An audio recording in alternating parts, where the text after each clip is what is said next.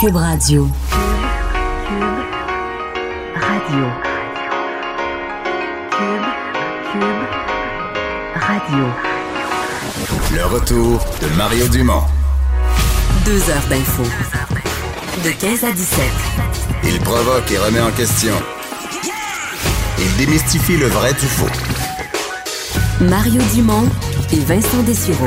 Le retour de Mario Dumont. Bonjour tout le monde, bienvenue à l'émission. Jeudi 7 novembre.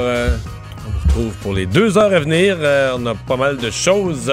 Donc certaines vont affecter votre portefeuille. Mais Vincent, avant de passer au portefeuille, bonjour. Salut!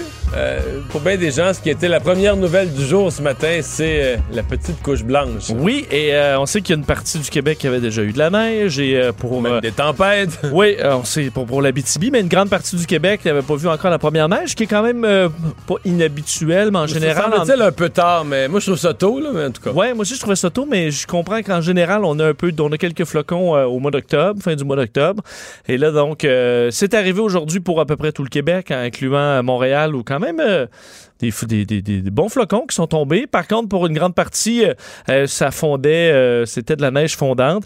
Ça peut quand même avoir causé quelques ralentissements à l'heure de pointe, mais on constate rien de, majeur aujourd'hui, surtout parce qu'il n'y avait pas d'accumulation sur, les routes.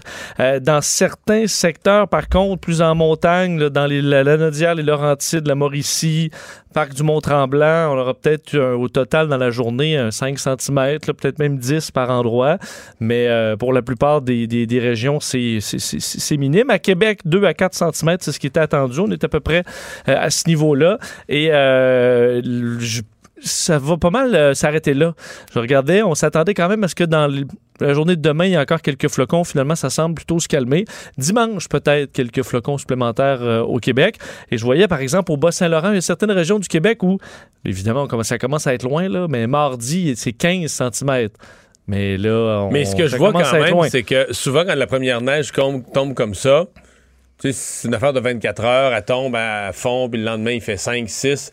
Mais là, pour plusieurs jours, en fait, quasiment aussi loin qu'il y a des prédictions météo, on tourne dans les moins 1, moins 2, moins 5, 0, mais il n'y a pas de.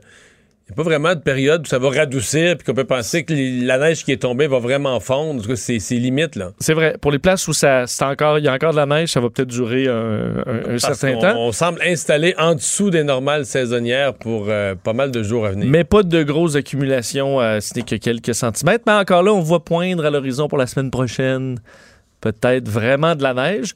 Par contre, c'est dans plusieurs loin. jours et ça Bon. peut euh, changer un paquet de fois. Alors, euh, pendant qu'on voit là, sur nos écrans ici M. Trudeau, il n'y a pas grand-chose à dire de la nouvelle parce qu'on ne sait pas ce qui va se passer, mais M. Trudeau entre en caucus avec ses députés. C'est un peu la même chose que Andrew Scheer hier, sauf que ça brasse moins dans le camp du gagnant en général. Donc, euh, Vincent, la grosse nouvelle cet après-midi, c'est la mise à jour économique du ministère du ministre des Finances à Québec.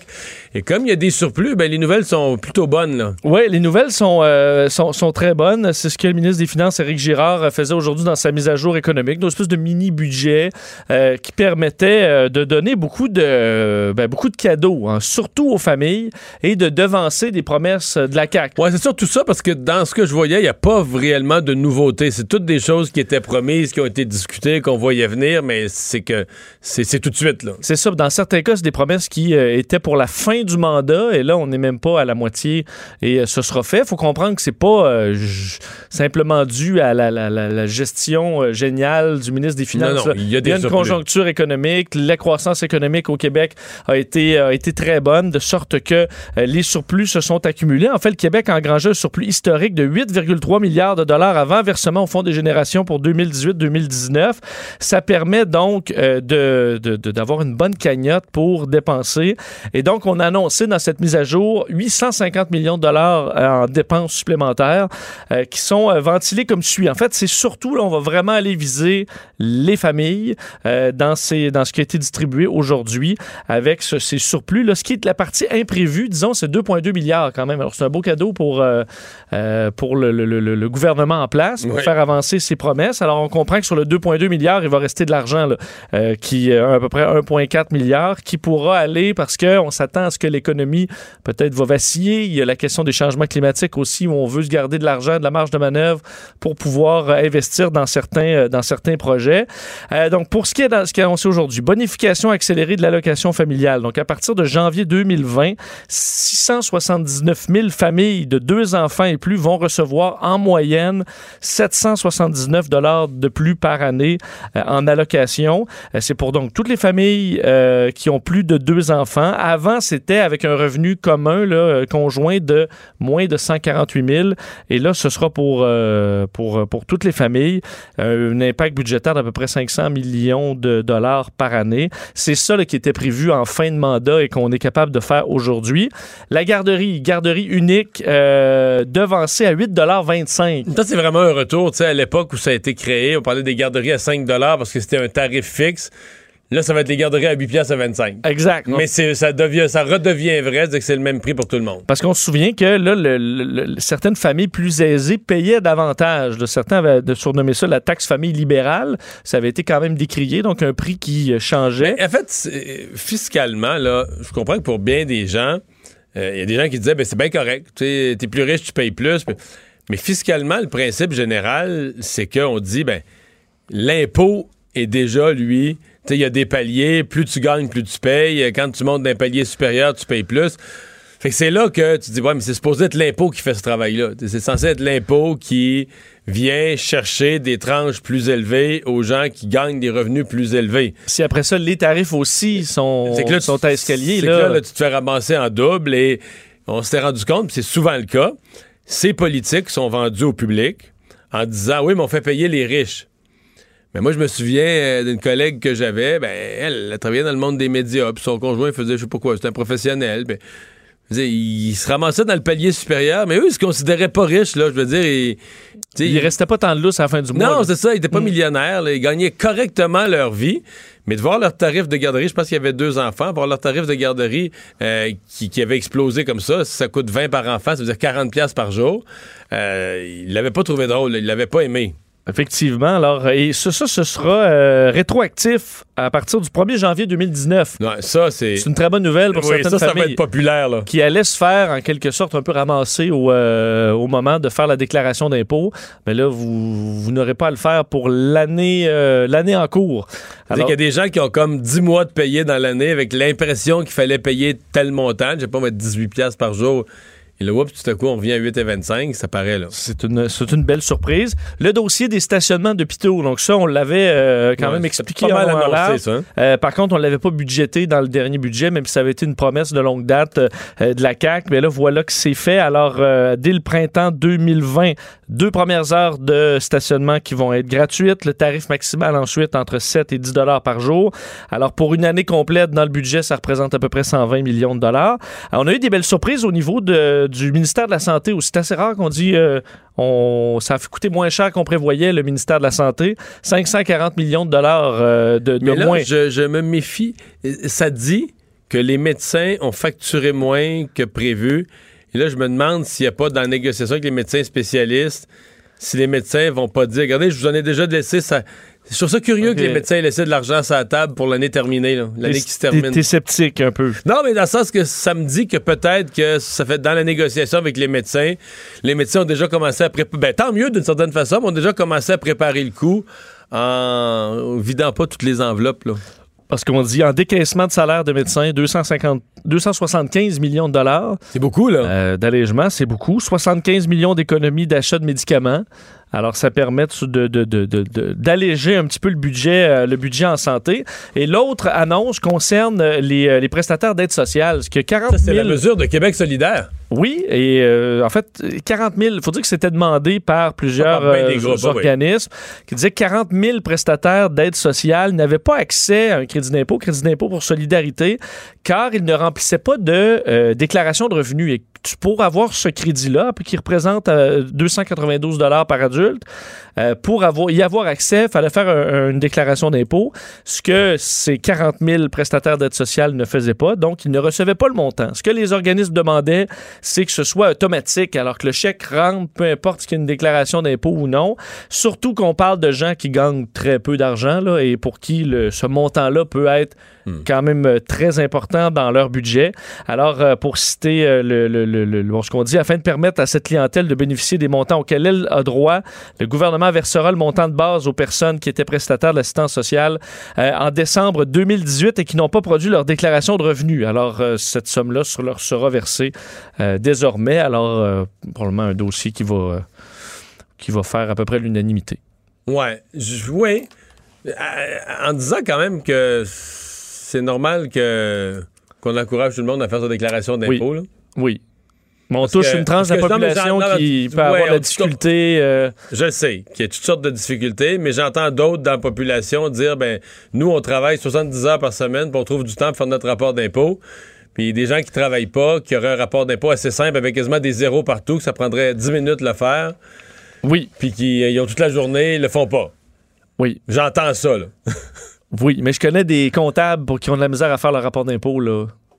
Ben, peut-être pas tant que ça, là. Mais Non. tu sais, c'est quand même, euh, des fois, c'est. On comprend que pour une partie de la population, c'est tout un. Non non, je sais. C'est compliqué, il Mais- faut que tu engages quelqu'un tu pas nécessairement les Non, moyens mais de le faire. Sur l'aide sociale, il est pas long à faire ton rapport d'impôt là. Oui, je comprends. T'as pas, euh, la plupart des lignes, tu les utilises pas. Enfin, mais c'est c'est juste une réflexion sur, plutôt que de les encourager, de simplifier ou d'être tolérant sur la date, mais tu sais, dans, c'est que le système devrait encourager tout le monde, incluant c'était sur l'aide sociale, à faire ton rapport d'impôt. Là, on semble un peu comme passer l'éponge, Sauf bon, qu'au niveau fiscal, il n'y aurait pas plus de rentrée d'argent s'ils font leur rapport d'impôt. C'est plus un comprends. principe, on se comprend qu'il n'y a aucune rentrée d'argent. Zéro. C'est ça. Euh, donc, la mise à jour économique pour le gouvernement qui euh, arrive à une. euh, qui arrive à un moment. Juste un commentaire là-dessus que dans, dans toutes les explications, il y a eu des explications très longues et techniques du ministre, mais quand même une chose intéressante. Au début de l'année, la plupart des économistes prévoyaient que les, le- le- les taux d'intérêt allaient augmenter. Parce qu'on pensait que la Fed aux États-Unis allait monter les taux d'intérêt, puis tout ça, qu'on se disait les taux d'intérêt allaient monter. Et plutôt que ça, les taux d'intérêt ont baissé en cours d'année. Donc, euh, la différence entre les deux, la dette du Québec est tellement grosse que juste pour l'année, l'écart entre ce qu'on pensait être une petite hausse des taux d'intérêt, mais qui c'était finalement une petite baisse des taux d'intérêt, c'est 150 millions. Dans, dans les, dans les mesures que tu viens de nous annoncer, là, il y en a 150 millions qui ont été financés d'aide aux familles, de- qui ont été financés strictement. En même temps, ça nous rappelle à quel point l'inverse. Mais ça, c'est c'est une petite affaire, mais ça nous rappelle à l'inverse que Quand ça monte, si les taux d'intérêt se mettaient à monter pour vrai, parce que là, on est dans des virgules, là, mais on a vu ça, les taux d'intérêt se tiennent depuis des années à des taux historiquement bas. Euh, J'ai pas 1% 1,5% 2% Mais si le taux venait qu'à monter, comme on remonte dans le passé, là, à 6% 7% on a vu ça en masse, des taux d'intérêt à 8% à quel point la, la dette du Québec, là. le- ah, ça va être tout un poids. Hey, les Mais- intérêts de la dette. Mais là, cet argent-là qu'on a, là, est-ce que tu es d'accord avec le fait de la dépenser comme on en a, on la dépense tout de suite? Est-ce que c'est dans le but de- d'entrer dans les négociations en disant on n'a pas, Je pense on n'a pas ça. tant Je pense- d'argent? Je pense qu'on voulait pas, on se rendait bien compte que les, les syndicats du secteur public lorgnaient les surplus. Et M. Legault avait dit, non, mais les surplus appartiennent à la population, ils appartiennent aux contribuables. Donc, euh, il s'est gardé, je pense, une marge de manœuvre pour la négociation pour des augmentations de salaire raisonnables. Mais je pense qu'effectivement, l'idée de retourner. D'abord, il n'a pas inventé de nouvelles dépenses ou de nouveaux, euh, nouvelles promesses. là. Il a livré de façon accélérée ou devancé la livraison de promesses qui étaient déjà faites, mais remettre de l'argent aux contribuables. Oui, sauf que si on arrive en récession ou en ralentissement économique, c'est quand même une possibilité selon beaucoup mais ils d'économistes. sont quand même a- gardé une marge. Là. Mais à la fin de l'année, ils gardent une marge d'1,4 milliard. Je pense qu'ils sont quand même gardés une marge. Ouais. Ça part vite, 1,4 milliard. Ça exemple. part très vite une marge, t'as raison. Euh, tout ça dans une journée donc où la CAQ doit espérer que sa mise à jour économique vienne euh, occuper toute la place dans l'actualité parce que ce matin, euh, c'était toujours la mauvaise semaine à cause du dossier de l'immigration, à cause des erreurs multiples, à cause d'un vote perdu, mais c'est incroyable ce qui est arrivé hier à l'Assemblée nationale. Tout ça mis dans balance. La CAQ avait encore une mauvaise matinée à l'Assemblée nationale. Oui, absolument, avec beaucoup de. Enfin, certains. Des reculs, du cafouillage. Euh, donc, le dossier de, la réforme d'immigration aurait été euh, très, très difficile cette semaine pour, pour la CAQ, tu l'as dit. En commençant par euh, François Legault qui a été, ben d'ailleurs, ça fait réagir sa déclaration comme quoi, parce qu'on on cherche quand même des gens dans le milieu économique au Québec qui appuient cette, cette réforme-là. D'ailleurs, le ministre Fitzgibbon n'a pas été capable ce matin, questionné par les journalistes, de nommer seul acteur économique qui appuie la réforme. Euh, là, il dit, ben, les Québécois euh, l'appuient, là, euh, mais on a de la misère à trouver des gens dans le, milieu économique qui appuient cette réforme-là.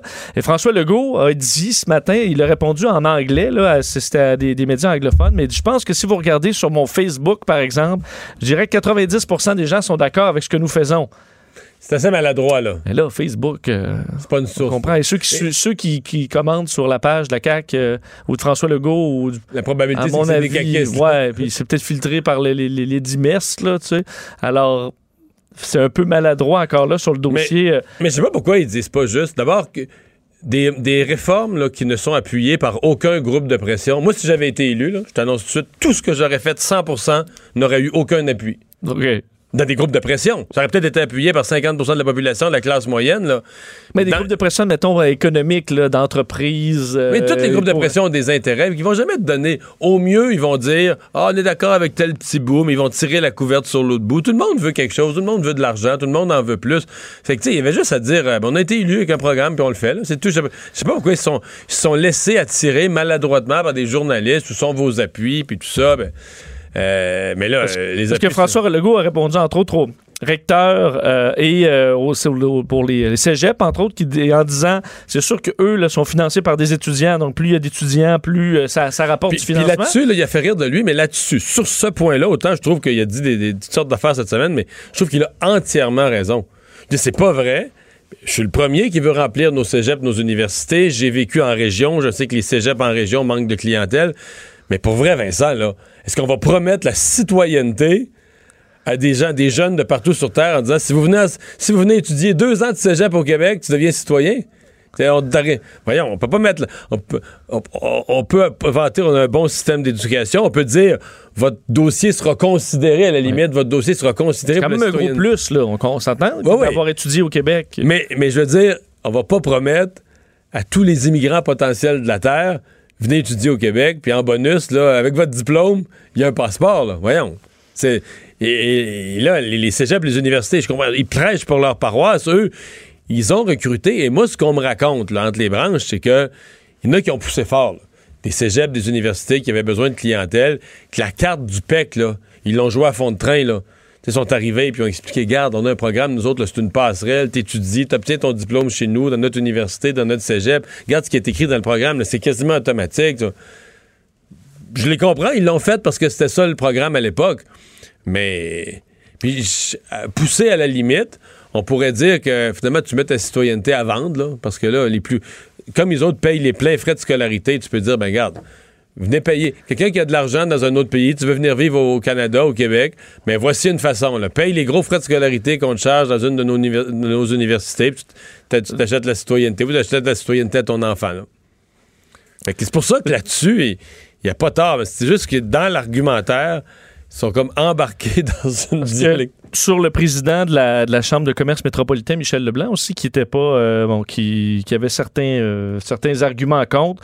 Euh, François Le- Legault disait c'est sûr que Michel, ce qu'il veut, c'est plus de main-d'œuvre possible, alors sans nécessairement que ce soit ciblé. Là. Il dit plus on est capable de trouver des employés à 12, 15 dollars de l'heure, plus il va être content. Là. Alors que c'est pas ce que souhaite Mais, la CAQ. mais et François Legault, je sais pas qu'est-ce que Michel Leblanc il a fait, mais il ciblait dans ses réponses. Il y avait quelque chose de plus Ah. personnel. Je sais pas s'il l'a entendu en entrevue, il a été Il était insulté. piqué par quelque chose. Ouais. Mais je t'annonce que les relations entre la Chambre de commerce du Montréal métropolitain et la CAQ sont pas. Il y a quelque chose. Bon. Est-ce qu'il a raison ou pas là-dessus? C'est vrai que les. C'est vrai que les gens d'affaires souhaitent des gros bassins de main-d'œuvre, incluant pour avoir de la main-d'œuvre à bon marché, mais premier ministre qui sortait ça de même, ça, je trouvais. Autant je trouvais que sur les institutions d'enseignement, il y amenait une réflexion qui est à contre-courant, parce que tout le monde disait il faut remplir nos cégeps, nos universités, ça n'a pas de bon sens. Puis, puis je trouvais que François Legault avait une réflexion intelligente en disant Mais là, non, wow, là, il faut remplir nos cégeps, nos universités, mais faut trouver d'autres façons. Ça peut, pas être, ça peut pas être de mettre la citoyenneté en bonus pour dire avec ça, on va attirer des étudiants, nos, nos, nos bancs d'université vont être pleins. Mais sur les chambres de commerce, puis le cheap labor, puis tout ça, je trouvais que là, c'était c'est une argumentation un petit peu plus chaoteuse. Et euh, ouais, c'est sûr que ce matin, il y a beaucoup de caquistes euh, au gouvernement qui se sont réveillés avec en disant Je peux pas croire ce qui s'est passé hier, vous rappelant que euh, la, la, la CAQ, euh, en fait, s'est vue déposer alors qu'ils étaient absents en quasi-totalité à C'est l'Assemblée important de dire nationale? que c'est pas une motion, euh, c'est pas une motion qui est déposée à minuit moins une, puis là tu te fais prendre. C'est le mercredi, donc il y a quelque chose qui s'appelle la motion du mercredi. Tous les mercredis, c'est la motion de l'opposition. Puis qu'est-ce que tu fais quand tu as fini, mettons, une motion, euh, je pense que celle-là, c'est deux heures de temps de débat. Qu'est-ce qui arrive au bout des deux heures de débat? Il y a un vote. Il y a un vote. Et il faut pas être, faut pas être 100, là, faut être 5. Juste pour reporter ce débat. C'est ça, pour le reporter le vote au lendemain. De telle sorte que là, t'as pas à voter, t'as pas à ramener, t'as pas à ramener tout le monde. C'est souvent fait parce que si t'as des députés qui sont partis, certains sont rendus dans des soirées, d'autres dans leur comté, euh, euh, d'autres euh, vont être dans des commissions parlementaires, peu importe. Tu reportes le vote parce que quand tu le reportes, tu le reportes après la période des questions. Ben, la période des questions, tout le monde est là. Fait que c'est plus commode. Mais il faut être cinq. Et ils étaient 3. Mais ça se peut Alors, pas, là. c'est- ça a donné un moment Il y, a- euh, il y en a eu so- cocasse. il y en a eu 75 d'élus. Il était trois. Dans une journée quand même critique, sur un sujet, sur un sujet où tu t'es fait ramener à ton humilité, euh, sur une motion qui est quand même sensible, parce que les libéraux ont rédigé une motion disant qu'il faut abandonner la réforme de l'immigration. C'était ça la, ré- la ré- la rédaction. C'est que l'ancien. là, Les libéraux, euh, ils l'ont rédigé en disant que ce qu'ils ont fait, eux, à leur époque, c'était bien bon. Oui. Puis donc, il faut rejeter la, la réforme de Jolin Barrette. C'était- Je, ré- je résume et simplifie, mais ça finissait par dire ça. Mais pour les libéraux, c'est leur plus belle journée depuis la défaite. Là. La plus belle- C'est la plus belle semaine depuis la défaite. La plus belle journée dans leur plus belle semaine. Fait que tout ça pour dire que la CAQ, ils étaient trois. Étais-tu l'air pique? Comment tu peux être 3 sur 75? Remarque qu'aussi pique, là, c'est ce matin, Québec solidaire, qui était à 8 heures du matin, aujourd'hui, est en point de presse, parler de l'incompétence de la CAQ. Ils étaient pas là, eux autres non plus. Ils étaient aussi absents. Oui. Oui, mais d'ailleurs, les autres étaient 3 sur 75, mais eux étaient 0 sur 10. là. Je veux dire, euh, là, on peut, lâcher, on peut jaser longtemps qu'est-ce qui est le plus honteux ou moins glorieux entre 0 sur 10 ou 3 sur 75. Là, on peut faire des ratios, mais je veux dire... on comprend qu'il n'y avait pas grand monde dans ce. Ben, à l'Assemblée on- nationale. Non, non, ça faisait, ça faisait relâchement sur un sujet quand même, un vote sur un sujet quand même important. D'ailleurs, je vais vous faire entendre quelques réactions. Justement, la première étant Gabriel Nadeau-Dubois sur ce qui s'est passé sur Simon Jolin Barrette, euh, François Legault, Pierre, euh, Pierre Arcan, François Legault, Pierre Fitzgibbon. Donc, un petit euh, montage des réactions de certains euh, députés euh, pris par euh, notre collègue François Cormier à TV Nouvelle Océane. Simon Jolin Barrette a deux choix l'humilité ou l'humiliation.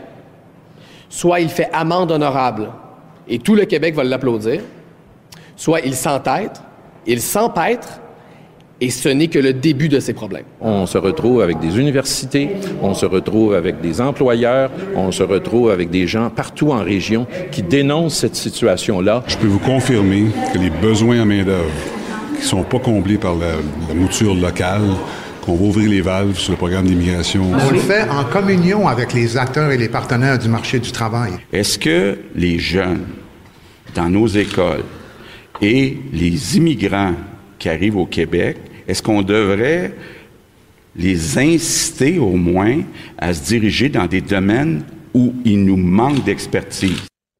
Je comprends que c'était sur le dossier général de, de l'immigration. Et euh, François Legault, sur le dossier du vote euh, hier de cette motion, a dit que non, il n'allait pas suivre euh, la- la- la- la- ce vote-là. On comprend que c'est une suggestion de l'Assemblée nationale, mais que ça n'a pas un, un souhait, ça n'a pas un effet contraignant. Euh, mais c'était effectivement plutôt, euh, plutôt gênant. Puis il y a un des députés de la CAQ de, la- de Laval là, qui a eu un propos assez humoristique d'ailleurs sur Oui. On- le député Christopher Skeet. On l'a on l'a amené à, à commenter toute cette histoire de la motion. Puis Oui, Christopher Skeet, qui s'occupe entre autres de, de la relation avec le, la communauté anglophone, euh, disait que, et c'est le, collègue euh, Geneviève Lajoie du Journal de Québec qui disait, le député caquiste Christopher Skeet croit que la motion sur la réforme de l'immigration adoptée par inadvertance hier est un coup monté. Alors, euh, mais là, on, monté, on euh, cherche. Là. c'est ça, on cherche ce qui peut être mon. avec- Est-ce que les gens euh, de la CAQ étaient coincés euh, dans un faux événement euh, créé par euh, les libéraux? derrière un Parce miroir. c'est la motion- je- C'est la motion du mercredi. elle se termine, on vote. vote tout à fait légal, là, suivi par les procédures. On comprend que c'est le whip adjoint qui va avoir une mauvaise journée aussi, ne connaissait pas cette procédure-là très bien, visiblement. Alors, à mon avis, ils vont... Ouais. écoute, pour l'ego, c'est une bonne claque. là. Catherine Dorion qui refait parler d'elle, mais aujourd'hui, ben, je serais tenté de dire ce qui devait arriver arriva. On avait l'impression qu'elle courait un peu après ça. Euh, en fait, on ne sait pas exactement ce qui s'est produit. Ce qu'on sait, c'est qu'elle n'a pas siégé à l'Assemblée nationale pour des raisons vestimentaires. Personne semble prendre d'une façon claire la responsabilité. Le président de l'Assemblée dit non, c'est pas ma décision. Euh, elle est partie d'elle-même, mais c'est clairement lié au fait qu'elle avait, selon ce que j'ai vu, elle avait ce qu'on appelle un, un hoodie. là. Un hoodie, hein, un coton kangourou, rouge là, avec un, gros capuchon. Ouais, c'est un coton ouaté, mais pas euh, un coton ouaté avec un capuchon et des lacets au cou, là. C'est ça. Les, les deux lacets, puis assez large, là, donc euh, rouge. euh, et, euh, et bon, on parle encore de l'habillement de Catherine Dorion, mais on n'a pas le choix parce qu'elle a effectivement. euh, est arrivé quelque chose aujourd'hui à l'Assemblée nationale. En fait, ce qu'on comprend, et c'est ce que le, le leader parlementaire de Québec solidaire, Gabriel Nadeau-Dubois, a dit, euh, c'est que certains députés ont exigé du président qu'il expulse Catherine Dorion en raison de sa tenue vestimentaire aujourd'hui. On l'a vu d'ailleurs sur des, caméras. Elle avait effectivement ce, coton ouaté euh, rouge. Et euh, Gabriel Nadeau-Dubois aurait fait part de cette information-là à la députée de Tachereau. Et selon Gabriel Nadeau-Dubois, elle a préféré quitter, donc disant qu'elle voulait éviter au président d'avoir à prendre une décision ridicule là, qui aurait été de, de l'expulser. Euh, Gabriel Nadeau-Dubois ajoute que ce n'est pas la première fois que Catherine porte exactement ce vêtement-là au Salon Bleu. Effectivement, le- au moins, une fois où elle l'a porté. Ça veut pas dire que c'était acceptable, là. Non, parce qu'on l'avait vu, c'est une photo même qu'on a vue assez souvent d'elle debout avec son, son coton rouge. Mais est-ce qu'un hoodie, c'est.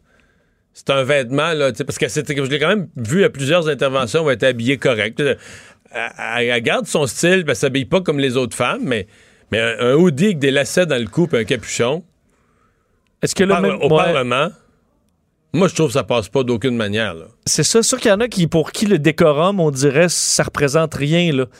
Je parlais avec des gens aujourd'hui qui me disaient Ouais, mais porte ce que tu veux. Est-ce que ça te. Mettons que tout le monde porte des t-shirts de, de ça, groupe des- de musique. Des ou- jokes écrits dessus. Ouais, des. euh, tu sais, est-ce que ça va peut-être ressembler à une classe de, de secondaire? Donc, rendu là, la- ça dépend de la place du décorum où tu mets ça, respect de l'institution. Est-ce que ça se fait. Bon. Euh, parce que selon euh, Gabriel Adot-Dubois, il dit les, ceux qui ont s'en sont pleins. D'ailleurs, il dit devraient sortir publiquement. Et selon lui, on franchit une ligne en voulant faire sentir que Catherine Dorion n'était pas à sa place au Salon Bleu. Euh, du côté, parce qu'il dit il devrait Non, sortir mais- publiquement. Chantal Soucy, euh, qui, à qui on a parlé d'ailleurs euh, hier, la vice-présidente de l'Assemblée nationale, qui est présidente du Cercle des femmes parlementaires, elle ne s'est pas cachée. Là, elle dit à un moment donné, il y a un décorum et c'est pas pour rien. Euh, selon elle, ce coton ouaté-là n'a pas sa place euh, comme euh, tenue vestimentaire acceptable ou comme, comme femme parlementaire. Mais ça, ça- nous ramène au fait que le président de l'Assemblée, François Paradis, qui a essayé de gérer ça, tu sais, euh, amicalement, puis... Ouais, là, il veut pas. On dirait qu'il il se sauve de ce, Oui, sauf- de ce il débat-là. là. Il n'y aura pas le choix, là. Parce que sur le dossier du, du- de la photo, on dit que le dossier était clos. Là. On a réglé ça. euh, il y aura Oui, plus il est de clos, photos. mais il est- il est clos, puis il est pas clos, là. Il est clos, mais il y a plein de monde frustré, là. Oui, je pense pas que Catherine Dorion a dit Ah, j'ai vraiment compris que j'aurais pas dû faire ça non plus. Donc, c'est pas clos dans la mesure où euh, tout le monde calme ses positions. Mais tu sais qu'une hypothèse horrible, là, que j'oserais pas dire à, à la radio. Oui. Bon, un coup, Ah, ben, un coup parti. un coup parti. Oui. Mais tu sais, c'est que ce soir, elle, elle tourne, tout le monde en parle. Elle enregistre, tout le monde en parle. Mais c'est une championne des communications. Je me dis, est-ce que c'est pas le matin? Elle- écoute, elle sait qu'elle est dans une semaine là, où elle est ultra surveillée, même si elle a déjà porté le hoodie en question, le, le, le, le, coton ouaté en question. Il me semble que c'était probable qu'aujourd'hui, ça passerait pas, là. Et je me dis, est-ce que c'est pas exactement ça qu'elle a voulu, dire, regarde, là, je, je rentre là, dans mon enregistrement. D'ailleurs, elle va émission. entrer sur Bleu Jeans Bleu, le coton ouaté. Ah, Puis ah, là, ça va le- faire. Le show, euh, le, le show, on le voit au on le voit dans notre tête. Et là, je vais, te- je vais te dire même les phrases qu'elle va dire. Là, Là, elle va dire Là, moi, là, on- on veut m'expulser à cause de mon habillement. Il y a des gens qui sont en cravate. Ils ont détruit notre système de santé. Ils ont appauvri nos plus pauvres. Ils ont détruit notre environnement. Ils ont coupé nos forêts. Puis ça, c'était correct. Là, l'animateur de foule va se mettre à brasser des bras. Puis là, tout le monde va applaudir. Puis lundi matin, Catherine Dorion va être une héroïne dans notre peuple de moutons. Oui. C'est pour ça qu'il va arriver? Ben oui, euh, oui, oui, puis, ben, puis ils vont faire jouer euh, dans ton Bleu jeans bleu. bleu jeans bleu. Ah, ok, tu cool. euh, puis elle va dire faut s'occuper des vraies affaires plutôt que s'obstiner les hommes, euh, entre autres, là, à l'Assemblée nationale sur mon habillement, qui focus là-dessus. Mais on focus pas là-dessus. J'ai l'impression qu'on est tous tannés de parler de ça. Mais pas- je pense que c'est ce que beaucoup de monde à l'Assemblée nationale sont tannés de parler aussi. là. Mais c'est parce que là, on n'a pas le choix. Elle a dû quitter l'Assemblée nationale. Mais mettons, est-ce qu'aujourd'hui, ce serait pas du devoir d'un Manon Massé de dire là, on te laisse aller, tout le monde en parle.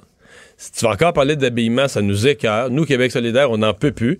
Fait que, regarde, on t'écrit la phrase, c'est celle-là que tu vas dire. C'était la dernière fois aujourd'hui. Point. Maintenant, il faut qu'il y ait un boss dans son parti aussi, là. Sinon, tu t'en vas siéger comme indépendante. Puis là, tu t'arrangeras avec le président, avec tes affaires, avec ton linge. Mais si tu veux rester dans le caucus, tu vas, tu vas profiter là, de, la, de la cote d'écoute, tu vas t'excuser, tu vas dire que c'est la dernière fois. Que tu comprends pas ce qui t'a pris ce matin, Oui. puis c'est la dernière fois. Parce que je pense que dans le, fait d'être un peu de- différent, il y a moyen de s'habiller, entre en- encourager des créateurs québécois, d'avoir plein de vêtements un, Ah, peu de mille plus, façons, mais- un peu plus audacieux, mais sans que ça ait l'air d'une Non, mais vrai, cette semaine, je pensais à elle, je refaisais toute la liste des députés différents. Dans sa propre circonscription, là, Agnès Maltais, là, qui était là juste avant elle du Parti québécois, qui a fait, mon Dieu, ma nièce a dû faire, euh, je sais pas, quasiment 20 ans, plus Ouais. que 20 ans. C'était une femme vraiment différente de personnalité. Elle était pas standard. Elle s'habillait pas du tout comme d'autres femmes. Euh, elle avait son style à elle, de personnalité. Puis, mais je veux dire, elle n'a jamais attiré. là. Elle a vraiment, en 20 ans au Parlement, on n'a jamais parlé de sa façon de s'habiller. Mais tout le monde avait noté au passage, je veux dire, euh, tu sais, qu'elle s'habillait pas comme Pauline Marois. Là, ça avait, mais c'était ça. C'était Agnès, c'était correct. Puis, je veux dire, on écoutait. On se souvient d'une multitude de dossiers qu'elle a menés, des, des- fois qu'elle a pété sa coche, des, des- dénoncé des choses inacceptables. On se souvient de sa personnalité. Mais c'est. C'est parce que c'est ce qui m'énerve aussi, parce que le message passé à travers ça, c'est un message de supériorité, là. C'est Oui, ben oui. c'est que tous les autres se sont conformés, mais moi, je suis, au- je suis plus Ils fort. sont dans le carcan, mais elle s'est libérée de tout ça là, pour carcan. être seulement dans les vraies idées. Ouais. Mais il faudra voir si c'est ce qui va être discuté, discuté ce soir. Là. Tout le monde en Ouais. parle? Ouais. Ou, euh, on veut parler d'autre chose, mais est-ce qu'on va vraiment parler d'autre chose? Non, je te dis, les- les- retiens ce que je viens de te dire. Les mots qu'elle va dire, l'animateur de foule, la foule qui applaudit, la conclusion. Si JC sait prédire le hockey, d'après moi, je sais, je sais prédire ce qui se passe à cette émission-là. Euh, on va aller à la pause. On parle de la mise à jour économique du gouvernement de la CAQ après ceci. Le retour de Mario Dumont, l'analyste politique le plus connu au Québec. Cube Radio. Autrement dit. Alors, euh, Emmanuel Latraverse est en ligne. Bonjour, Emmanuel. Bonjour. Alors, euh, mise à jour économique euh, aujourd'hui, le ministre des Finances qui avait des marges de manœuvre. En fait, ben, l'économie a suffisamment été bonne que les marges étaient même un peu plus grandes que ce qu'on pouvait anticiper. Oui, absolument. Ce qu'on voit finalement, c'est comme un alignement des planètes extraordinaire pour le gouvernement du Québec en ce moment. D'une part, la croissance économique est plus élevée que prévu, donc plus d'argent qui rentre dans les coffres du gouvernement. Les dépenses des programmes ont été moins élevées que prévu. Donc, encore là, plus de marge de manœuvre. Et le gouvernement misait sur une hausse des taux d'intérêt pour l'emprunt pour financer la dette. Ceux-ci ont baissé. Juste ça, là, juste cette ligne-là, c'est 1,3 milliard de dollars, Mario, cette année, que le gouvernement économise. Alors, tout ça fait en sorte qu'il se retrouve avec euh, un gros surplus là, de 4,5 milliards de dollars. Et c'est ce qui lui permet finalement non seulement de mettre de l'argent sur le fonds des générations, mais de dépenser 857 millions de dollars juste pour cette année pour financer, finalement, financer des promesses électorales fortes. Là, on pense à l'allocation familiale qui va atteindre son sommet, là, donc... euh, deux ans plus tôt que prévu. Euh, le tarif unique pour les services de garde, trois ans plus tôt que prévu. Oui, parce que ça, les, services de garde, on l'a expliqué tout à l'heure, mais c'est quand même impressionnant. C'est-à-dire que c'est pas pour le 1er janvier prochain, c'est pour le 1er janvier 2019. Donc, les gens vont en bénéficier pour une année qui est presque terminée, là, rétroactivement.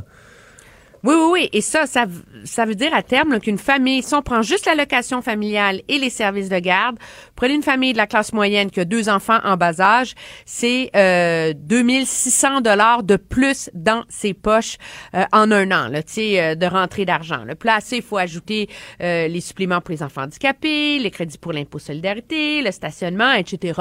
Finalement, le gouvernement se dit, écoutez, la marge de manœuvre, elle est ici, elle est maintenant. On ne sait pas ce qui va arriver dans l'avenir, aussi bien euh, dépenser et régler toutes les, cases qu'il faut cocher dans notre programme électoral.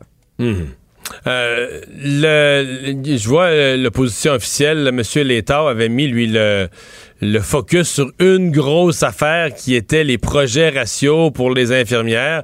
Euh, du côté libéral, on semble dire que c'est la grande déception ou la, la chose qui ne sera plus possible parce qu'on aura, ça coûte tellement cher de mettre en place ces projets ratios qu'on aura comme plus jamais les moyens. On les avait puis on l'a pas fait.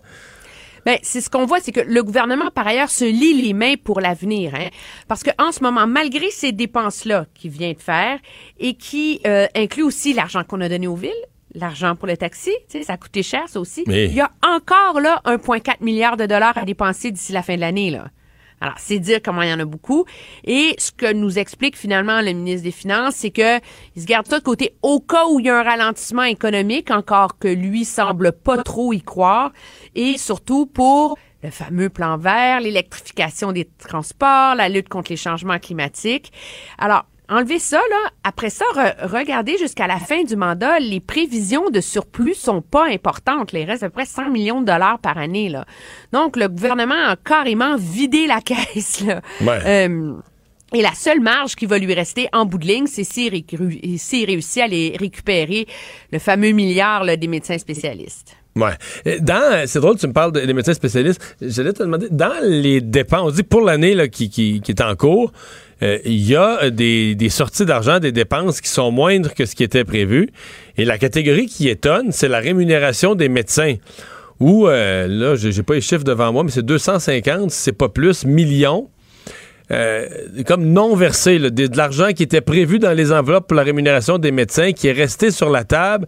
Puis là, je me suis comme demandé, OK, est-ce que les médecins, dans le fond, commencent déjà en utilisant pas, en vidant pas l'enveloppe, leur négociation avec le, avec le, le- le gouvernement en disant, mais regardez, là, on a- dans le milliard que vous nous demandez, on a déjà commencé dans l'année, l'année en cours, là, on a déjà commencé à vous laisser de l'argent sur la table? Ben, c'est clairement de toute façon le message qui avait été envoyé par la présidente de la FMSQ, hein, euh, qui avait offert justement de mettre 250, de redonner 250 millions de dollars au gouvernement. Mais c'est comme s'il était déjà là. Ben c'est ça, à cause d'enveloppes non utilisées. Donc la marge de manœuvre aussi chez les médecins euh, spécialistes, de toute évidence, euh, il y en a. Euh, et donc, mais on voit très clairement que de toute façon, c'est comme une, cible mouvante là, de la part de Monsieur euh, Legault. Ça, on est parti avec un milliard. Après ça, c'était le même salaire que les Ontariens. Il fallait être 9% en bas de la moyenne ontarienne, la moyenne canadienne, etc. De toute évidence, euh, on s'entend que le 250 millions que les médecins ont mis sur la table, c'est pas assez, là, et que le gouvernement pense qu'il peut aller chercher beaucoup plus. Puis, mais ça fait beaucoup de choses à financer avec ce milliard-là, là, parce que un autre gros élément. euh, qui est pas dans le rétroviseur, là, mais qui est sur la route en avant pour le gouvernement, c'est les négociations avec le secteur public. Et là, euh, on a parlé des, de l'appétit en augmentation de salaire euh, des infirmières qui veulent 21% sur trois ans. Le gouvernement avait aussi promis là, de bonifier les conditions de travail, là, euh, des enseignants, des bon, des infirmières, euh, des préposés aux bénéficiaires, la valorisation, etc.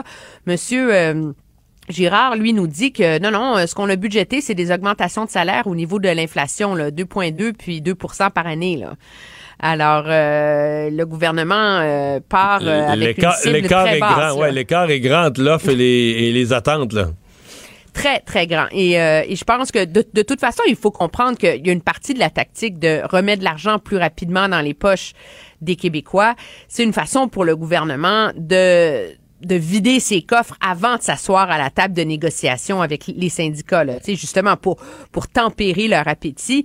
Et à ce chapitre-là, personne ne devrait se surprendre. Monsieur euh, Legault, dès la- le caucus de la rentrée de la CAQ en fin août, début septembre, avait clairement dit là, que les surplus appartenaient aux Québécois, devaient leur revenir et que ça ne devait surtout pas servir à financer euh, 250 millions euh, de promesses, de demandes euh, à droite et à gauche de tous les différents groupes dans la province. Donc, il a tenu promesse. Euh, et je te dirais qu'aujourd'hui, il espère surtout que ces beaux cadeaux, euh, quelques Oui, semaines bon. avant Noël, pour beaucoup de familles québécoises, fait en sorte que ça va peut-être, espère-t-il, tourner la page sur une semaine difficile? Oui, faire oublier le, reste de la semaine. On a presque plus de temps, mais en, une minute, qu'est-ce que tu qu'est-ce retiens de la nouvelle, euh, du nouveau chapitre de la saga euh, Catherine Dorion?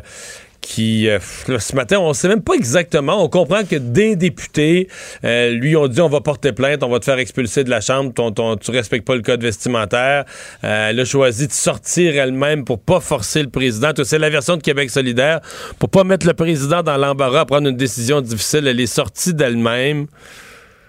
Mais moi, je, moi, je lui donne deux morceaux de robot là pour l'art d'orchestrer sa propre victimisation. Là. Euh, dans la tourmente, euh, baisser le ton, se calmer le pompon, passer inaperçu. Je pense que ça aurait fait beaucoup de bien à tout le monde. là, le temps que, que les esprits cessent, euh, ne, ne s'échauffent pas cette semaine. De toute évidence, elle a décidé de ne pas faire ça. Euh, moi, je pense qu'à Oui, un moment là, donné, le le monde, en- malaise avant, va... avant, tout le monde en parle ce soir, là, que ça, ça, prenait maxi- hein? ça prenait peut-être un maximum de dramatique. Là. Oui, c'est ça. On entend déjà la chanson qui va jouer. Écoutez, à un moment donné, je veux dire, c'est le choix de Québec solidaire de trouver que c'est vraiment payant puis que c'est totalement génial qu'on parle d'elle pour ses vêtements. Moi, je veux bien la démocratie participative, là, mais à un moment donné, euh, je me demande s'il faudra pas que les co-porte-parole, les chefs, que quelqu'un, le caucus, lui dise Peux-tu arrêter, s'il vous plaît, là? Puis je comprends là, de revendiquer le droit à la différence, là. Mais prends Manon Massé, là, elle n'est pas une femme stéréotypée. Elle se promène pas en avec son petit tailleur de chez l'abbé puis ses petits cheveux bien coiffés. là. On en a, on peut s'entendre là-dessus, là? Mais Manon Massé revendique pleinement son droit à la différence, là. Et elle l'a Mais on n'a jamais parlé de son habillement à l'Assemblée, là, pas une Mais on fois. n'a jamais jugé qu'elle manquait de décorum, puis personne lui demande de mettre des talons hauts puis des petites jupes là. Alors, à un moment donné, le discours de de de Catherine Dorion euh, sur l'habillement des femmes est tellement radical qu'il finit par être méprisant. Comprends-tu? À l'égard des fans qui elles décident que euh, aiment ça mettre des jupes puis s'habiller euh, tu sais un peu plus chic là. Je veux dire si c'est d'être euh, si c'est d'être euh, d'être de ne pas être libéré là, que de s'habiller avec un peu de de décorum là ben alors j'assume je suis une femme soumise tu sais allons-y là je veux dire c'est ça à un moment donné là ça ça tourne en rond comme euh, comme argumentaire là et ça finit par être sérieusement agaçant là. Merci, Emmanuel. très bien au Au revoir. revoir. On s'arrête pour la pause.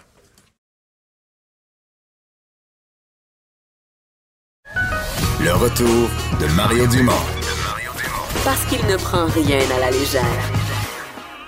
Il ne pèse jamais ses mots. Cube Radio.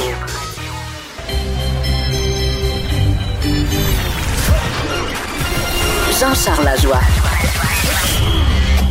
Dis, exprimez-vous. Exprimez votre talent. Ça passe le test. Magnifique. Jean-Charles Lajoie. Bonjour, JC. Bonjour, les gars. Ça va bien? Très, très bien. Alors, les Canadiens sont à Philadelphie. Euh, bon, euh, la, la, la ville des entraîneurs euh, québécois. Une ville qu'on adore. Ben, dans Euh, mon cas, c'est sûr. Pas pour les Flyers, mais pour les Eagles. Euh, ouais, surtout les Flyers dans mon cas. Ah. Le vert des Eagles et tout ce qui est ce qu'il y a de plus repoussant, répugnant tant qu'à moi. Ça me répulse les Eagles de Philadelphie. Je, je ne comprends pas les trois partisans de cette équipe au Québec. Ah, on est au moins dont 300. tu fais hein. partie, bien sûr. Euh, mais, mais ça, c'est une autre histoire. Par contre, le orangé ravel de nos étés des Flyers de Philadelphie, ça, Mario, c'est probablement pour moi la concession la plus prestigieuse de la Ligue nationale à l'extérieur des six concessions originales dont font partie évidemment le Canadien, les Leafs, les Bruins, les Rangers, les Blackhawks, euh, et j'en oublie tout le temps une et jamais la même, c'est fou. Mais euh, faites vos choix. Alors, pour moi, Philadelphie, d'aussi loin que je me rappelle, tu sais, les Broad Street Bullies, Kate Smith avec les lumières fermées qui faisait faire des caca nerveux à l'adversaire. Les Flyers menaient 2-0 après le God Bless America. Les deux buts avaient été l'œuvre de Kate Smith. Il y a quelque chose à Philadelphie et j'ai, toujours apprécié, que ce soit des Nordiques à l'époque ou le Canadien euh, de tout temps, j'ai toujours apprécié un duel opposant une équipe du Québec aux Flyers de Philadelphie que le match soit présenté ici ou encore mieux chez eux là-bas. Là, c'est le Wells Fargo Center. Ça n'a pas le, le même charme, le même charisme inhospitalier qu'avait le Spectrum à l'époque, mais ça demeure un cri particulier. Tu reconnais, là, tu sais, c'est un peu comme la bernache canadienne dans les capsules du Service canadien de la faune à Ottawa. Alors, c'est un peu le même principe. Tu reconnais l'identité d'une équipe au cri strident de son public. À Montréal, c'est un cri bouillant. On a l'impression que c'est une marmite géante qui nous tombe en pleine tronche quand ce public se lève et exulte. À Québec, il y avait quelque chose du, du désespoir consumé dans un bonheur euh, instantané quand Peter Stachny ou Michel Goulet marquaient un but. C'était fantastique. À Philadelphie comme à Boston, il y a cette autre chose du public un peu plus euh, bully, un peu plus redneck. Euh, la clientèle Ben, en tout cas, ça coûte moins cher y aller qu'à Montréal, je peux te dire ça. là. Moi, je suis Ah, allé ben, une ça, couple d'années. Ben je oui. J'étais allé voir les Eagles, puis la veille au soir, je suis allé au hockey. Je pense qu'avec mon gars, on était dans des espèces de semi-loges. là. Même pas des vrais là, mais tu Oui. sais, t'as accès à un petit Oui. buffet, tout ça. Ben oui. Je pense que ça nous coûtait 88$ piastres US chaque. C'est même pas la moitié prix du Canadien. Là. Ben non, mais Mario, aux États-Unis, le hockey, c'est un sport de classe moyenne et pauvre. là. C'est pas un sport pour la, la, la- la haute classe aux Ouais. États-Unis. Je pense que les billets, je pense que les exceptions. billets au Centre Bell sont pas pour la classe moyenne. Là. Non, non, non, aux États-unis, je Ah parle. ouais, non, Au je comprends. À Mais Montréal, ici, on paye cher pour aller au hockey. C'est Toronto, c'est encore pire, imagine.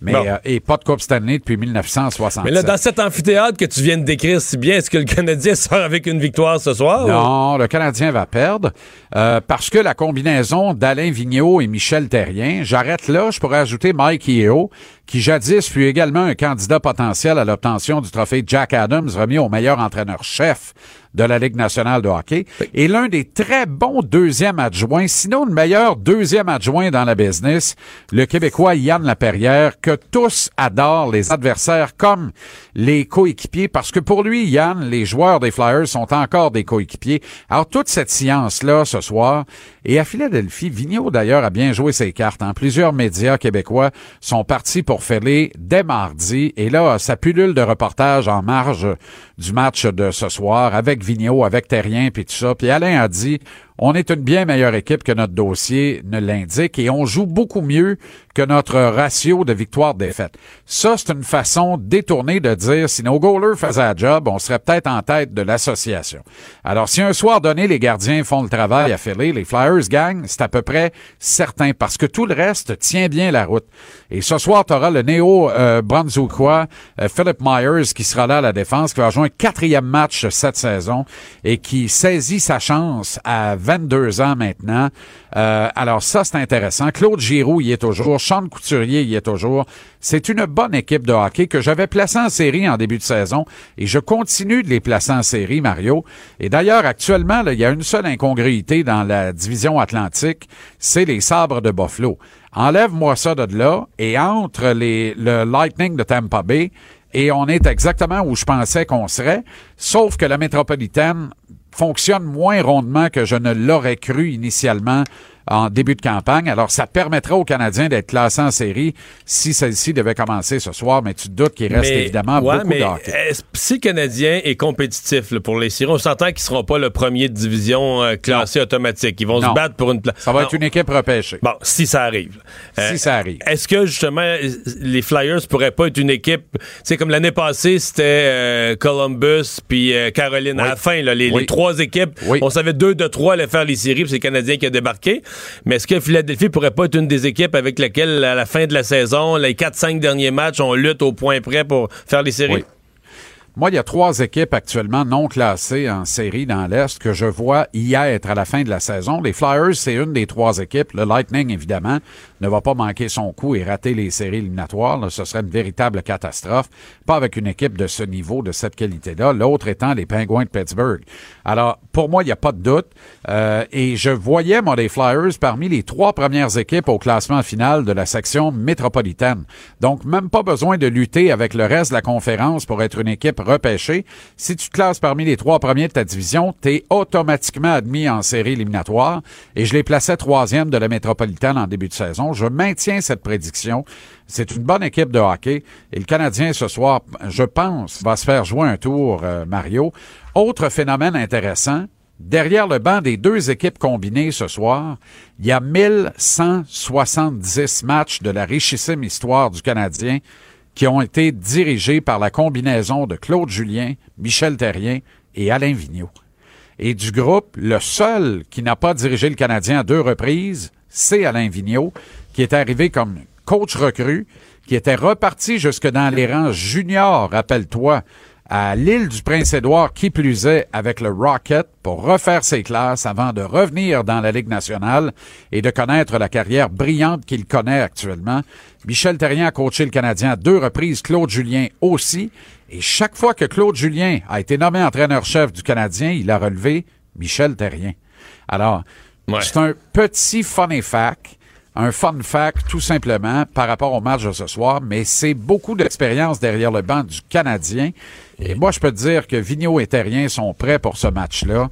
Et comme ils ont encerclé la date du 29 novembre prochain, parce que les Flyers vont être les visiteurs du Canadien au Centre Bell ce soir-là, et c'est pas vrai qu'on aborde tous les matchs de la même façon, Mario. Il y a des matchs qu'on aborde avec un petit oomph de plus.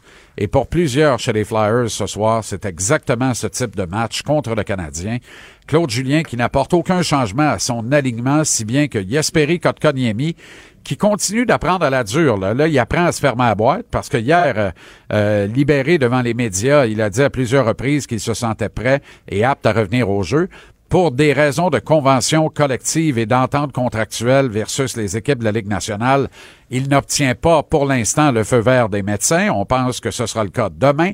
Alors, il y a des décisions à prendre demain au retour de l'équipe de Philadelphie, quelque part dans la nuit. On va se parler, Marc Bergevin, Claude Julien. Moi, la solution la plus facile, évidemment, ça va être de retourner Payleg à Laval ou encore peut-être Kotkaniemi sous prétexte de lui donner bien des minutes puis de lui permettre de reprendre la forme. Mais la vraie décision est celle qui montrerait un peu de courage. Ça est pas, ça en prend pas énormément, mais c'est une décision un peu plus complexe parce qu'elle commande de soumettre quelqu'un au balotage pour le retourner dans la Ligue américaine. C'est le défenseur Christian Fallen qui a tellement pas joué depuis longtemps que je sais même pas s'il sait comment attacher ses patins. D'après moi, il s'en rappelle plus. Alors, Christian Fallon au balotage demain, s'en va dans la Ligue américaine samedi, puis on garde les trois recrues, ou devrais-je dire quatre, avec Kotkaniemi, qui a 19 ans seulement, est à sa deuxième saison. C'est encore un tout jeune joueur.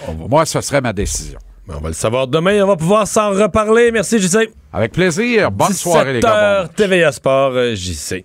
Et c'est la chronique culturelle maintenant avec Anaïs Gertin-Lacroix. Bonjour, Anaïs. Allô, mon Dieu, c'est rare que tu dis mon nom complet comme ça, c'est officiel. Moi, j'alterne. Alterne. Euh, Est-ce que euh, Dominique Michel a vraiment, vraiment annoncé son départ de la télé? C'est Ben- comme fait sans avertissement. euh. Ben, c'est peut-être pour ça que c'est vrai. Donc, hier, elle était de passage aux euh, enfants de la télévision. Dominique Michel, qui a 87 ans. On sait qu'elle a eu euh, plusieurs ennuis de santé dans les dernières années. Et on va écouter justement euh, ce qu'elle a dit à ce sujet. Et je dois vous dire que je suis pas très bien de ma santé et euh, maintenant il faut que je reste calme chez moi. J'ai eu euh, des problèmes avec mon cœur et ça va mieux maintenant. J'ai comme des petits ACV et j'ai perdu complètement la mémoire. Je savais plus qui j'étais, où j'étais. Terrible. Ouais, ouais, ouais, Mais t'es revenu là en santé. Oui, c'est bien. revenu. Est-ce que tu es en train de me dire que c'était la dernière télévision Oui. où tu participais ici? Oui. Ça se pourrait que j'en fasse peut-être, mais je ne pas. non, vraiment, je peux pas. Un moment très touchant, euh, rempli d'émotions. André Robitaille qui s'est levé pour lui faire un accolade. Tout le monde sur le plateau avait euh, les larmes aux yeux. On l'entend quand même dans sa voix que c'est pas la plus pimpante, là. Donc, évidemment, euh, elle va devoir euh, se reposer. Et c'était peut-être officiellement Mario, parce qu'on le sait pas, mais... Non, on le sait jamais. Je veux dire, mettons que, mettons que sa santé va super bien dans les prochains mois, puis que quelqu'un y offre quelque chose d'intéressant, une entrevue qui est pas extrêmement exigeante physiquement ou qu'on. Ben pourquoi on sait pas? jamais, là. On sait jamais. Ouais. On sait jamais. Mais hier, c'était pas la première fois qu'elle disait que c'était fini, mais avec l'émotion, on sentait que Hmm. c'était peut-être un peu plus officiel que les autres fois où elle faisait comme dans moi et l'autre. Eh, démystifier. Retour d'un lip-dub. Ben oui, on- Célèbre. Ben, je pense qui que demandait ça, hein? Hey, non, mais tu Les lip Les ben lip oui. dubs. Est-ce que tu sais qui a inventé ça? J'ai découvert ça. Je sais pas, dans une université? Même pas. C'est le, le créateur de vidéos, euh, Vimeo plutôt, qui est la plateforme là, c'est sur Internet où on peut. euh, Très bonne plateforme euh, Ouais. de vidéo. Donc, ouais. C'est lui, le 14 décembre 2006, Jake Ludwig, qui est le fondateur de Vimeo, marchait dans la rue. Il y avait une chanson qui jouait dans son cellulaire, a décidé de, de se filmer qui chantait la chanson. Il a mis ça sur les internets en disant comment on pourrait appeler ça? Il a dit ah, du lip dubbing. Là, les gens ont répondu on peut mettre ça du lip dub. Et c'est comme ça que ça a commencé. Donc en 2006, en 2008 en Allemagne, il y a eu un gros lip dub et le plus euh, connu, c'est clairement celui fait à l'université à Montréal, à l'UCAM, qui a quand même été repris par CNN à l'époque lorsque les Black Eyed Peas, parce que c'était I Got a Feeling, la cette chanson. là. Oui. Mais non, On mais- était tannés, là. Ça jouait. Ouais. Mais les Black Eyed Peas, lorsqu'ils ont été euh, officiellement en nomination aux Grammys, ont quand même remercié les étudiants de l'UCAM parce que Ah, cette ouais? vidéo-là, ouais, qui a maintenant été vue plus de 11 millions de fois, a été vue et ce, à la grandeur du monde entier de la planète. Et évidemment, ça a mis la chanson. On était tannés, mais en même temps, ça l'a mis vraiment sa map. Et pas à peu près. Et là, pour célébrer les 10 ans du lip dub, pour célébrer les 5 ans de 50 ans plutôt euh, de l'université de l'UCAM, les, euh, les, les étudiants ont décidé de remettre ça. On l'a mis au goût du jour. Donc, on commence avec I Got a Feeling et vous allez voir ce qui se passe durant la vidéo.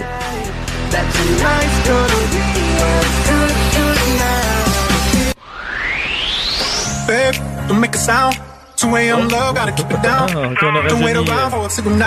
Loud, ouais. Give me some verb, I ain't talking now. La chanson Body, Loud Luxury, qui sera justement de, de passage. On en parlait un peu Ouais. plus tôt cette semaine à Québec Mais- au 31. Donc, tout est dans tout. Sauf que le problème, c'est que souvent, les gens choisissent s'ils écoutent une vidéo ou pas dans les trois premières secondes. Puis là, tu vas faire comme Oh non, flou, tu passes parce que t'entends Ben encore ben cette non, tune-là. Ben oui. ça de même, là. Mais Ben- tu sais, tu es supposé savoir ce que tu regardes. Ben, ça va faire lip dub, hein? Ah, pas encore ça. Ploup. Ouais, mais en même temps, on, on le dit dans le, dans le titre, Lip Dub euh, version 2019. Donc, on commence. Il y a Fred Bastien, euh, qui est euh, l'influenceur qui faisait partie de ce Lip Dub-là, euh, qu'on a invité à venir euh, prendre part. Mais est-ce qu'on refait l'exemple, est-ce qu'on repasse dans les mêmes pièces? mêmes Oh, ben, on refait Lucam. Fait que ça, année, Lucam a pas tant changé. Là, donc, non, mais je veux dire, on aurait pu passer. Écoute, Lucam, c'est quand même grand, on aurait pu passer ailleurs. C'est très similaire. On essaie d'utiliser un peu les mêmes déplacements, Oui. les mêmes lieux. Oui, le fameux, je sais pas comment on appelle ça, j'ai carrefour giratoire la tête, c'est pas ça, mais tu sais, le centre de l'UCAM, là. L'atrium. L'atrium, bon, merci. Moi, mon, mon carrefour giratoire, une chance, c'est là, mon Mario. Puis, Il y a un carrefour un au milieu. T'en allais dans ta. L'agora. Dans l'agora dans le cas de Lucam. Bon. Hey, Une chance que t'es là, merci. On a un étudiant de Lucam avec nous je- que je ne suis pas. En psychologie, c'est troisième sortie, là. Tu fais ton tour. Bon, l'Agora de l'UQAM, donc on revisite l'Agora de l'UQAM. Allez voir ça, c'est bon. Honnêtement, c'est 172 élèves qui ont fait ça le 1er novembre euh, dernier. Et le coup de cœur francophone? Ouais, ça commence ce soir officiellement et c'est euh, un des un des chanteurs de rap les plus euh, en vogue présentement, Fouki. Et la pièce iPhone qu'on va entendre qui euh, lance le bal au Club Soda, c'est sa carte blanche ce soir. Donc il y aura entre autres Laurence Nerbonne. Euh, Est-ce qu'on peut entendre pour vous mettre dans l'ambiance? Yeah. Ambiance On est sur la même longueur d'onde, yeah. On prend notre temps par la notion, J'ai le feeling que ça va sentir le printemps devant le Club Soda. Ah ouais? Fouki. C'est l'automne. Euh, oui, T'as tout compris. euh, Fouki, bon, qui sera en spectacle ce soir. Il y a également, euh, ça, je suis surprise, France d'amour, l'album Le fil conducteur, son nouvel album, sera lancé le 7 novembre au Quai des Brumes. Donc, c'est drôle quand même pour France d'amour. Et vous pourrez voir également Bleu Jeans Bleu, qui est la formation euh, de l'année qui a remporté justement un prix lors du dernier gala de la disque, qui va lancer aussi son album Grosse rentrée montréalaise le 9 novembre. Merci Anaïs. Le retour de Mario Dumont. Joignez-vous à la discussion. Appelez ou textez 187 Cube Radio. 1877 827 2346. Mise à jour économique, euh, ça a eu lieu 14h15 cet après-midi à Québec au ministère des Finances. Euh, le ministre des Finances qui avait des marges de manœuvre, qui a annoncé toute une série de mesures. Probablement qu'un des plus heureux de ses collègues, c'est notre prochain invité, le ministre de la Famille, Mathieu Lacombe. Monsieur Lacombe, bonjour. Bonjour, je suis effectivement très heureux. Ouais, parce que là, le- dans les, les- les nouvelles, les distributions d'argent, il y en avait pas mal pour vous, là. Ben, en fait, pas sûr. pour les gens, que- pour les, pas, tellement pour vous, mais pour les familles pour qui vous travaillez. Ben, je vais dire pour moi parce que je suis père de deux jeunes enfants. Oui, c'est vrai. Effectivement, pour euh, toutes les familles québécoises, je suis, euh, je suis très très heureux. Décrivez-nous un peu les, les mesures, puis euh, parce a quand même faut donner pour que les gens puissent comprendre dans Oui. leur situation ce que ça va représenter, donner un petit peu les, les détails et les mécaniques. Là. Oui, ben deux grandes mesures. Le retour au tarif unique dans les CPE, les garderies subventionnées, ça inclut les milieux familiaux à 8,25 Ben, pour tout Donc, le monde. Les gens, pour tout le monde. euh, et, on avait promis de le faire sur quatre ans. On avait fait une première tranche au dernier budget, mais là, on règle ça d'un coup rétroactif au 1er janvier 2019. Donc, si vous êtes à la maison, là, euh, dans votre voiture, vous économisez de l'argent parce que vous saviez que vous deviez payer ce qu'on a appelé la taxe famille là, à la fin de l'année sur votre rapport d'impôt. Ben, cet argent-là, vous pourrez le dépenser pour ce que vous voulez parce que on revient au tarif unique. Donc, ce que vous payez au CPE ou à la garderie, euh, c'est ce que vous allez payer et, et on vous taxera pas davantage sur le rapport d'impôt. Parce que la façon dont ça se passait, le 8,25 les gens le payaient déjà. Ça, c'était le paiement hebdomadaire à la garderie. Puis le paiement supplémentaire, euh, selon les revenus, on allait le chercher sur le rapport d'impôt.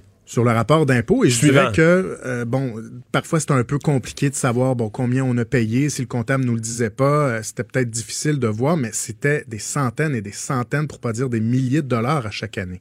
Euh, moi, Donc, pour les gens, donnez- ouais, donnez-nous des exemples de revenus, combien les gens vont économiser pour l'année 2019, là, pour l'année en cours. Ben, c'est sûr qu'il y a autant de cas de figure, je dirais, qu'il y a de revenus familiaux, mais si vous prenez un cas qui peut euh, peut-être là, être un, un- un cas type, euh, une famille euh, qui, euh, disons, a un revenu euh, de 100 000 donc disons, euh, le père, la mère font 50 000 Chacun, chacun. ouais, c'est un bon on exemple. parle d'une économie, euh, deux enfants, on parle d'une économie de 1100 seulement là, pour le retour au tarif unique pour cette famille-là. Et ça se conjugue à la deuxième mesure qu'on a annoncée aujourd'hui, la bonification de l'allocation famille. Encore une fois, on fait ça deux années plus tôt que prévu. Et euh, si on, on cumule tout ça, euh, ça fait en sorte que la même famille dont je vous parle, deux enfants, revenu familial de 100 000 mais c'est presque 3 000 dans ses poches net à la fin de l'année. Ouais. Parce que l'allocation familiale, ça, si on revient à votre programme électoral, ce que vous aviez promis, c'est l'allocation pour les familles qui ont plus qu'un enfant, là, qui ont deux, trois enfants ou plus. là. C'est ça. C'est sûr- ce sont pas tous les enfants qui étaient traités pareil fiscalement parlant. Donc, le deuxième enfant euh, donnait moins d'argent. Le gouvernement était moins généreux pour le deuxième ou le troisième enfant, par exemple. Donc, maintenant, à partir de janvier prochain, ce qu'on a annoncé aujourd'hui, c'est que tous les enfants seront égaux. Donc, il y a un plancher. Vous allez recevoir au moins 1000 dollars par enfant. Disons, les plus riches vont au moins recevoir 1000 dollars par enfant. Et euh, ceux qui ont les revenus les moins élevés vont recevoir jusqu'à 2515 dollars par enfant. 2, 3, 4, 5, 6 enfants, ce sera le même montant. OK. Euh, revenons euh, juste un- une question sur les, les tarifs de garderie.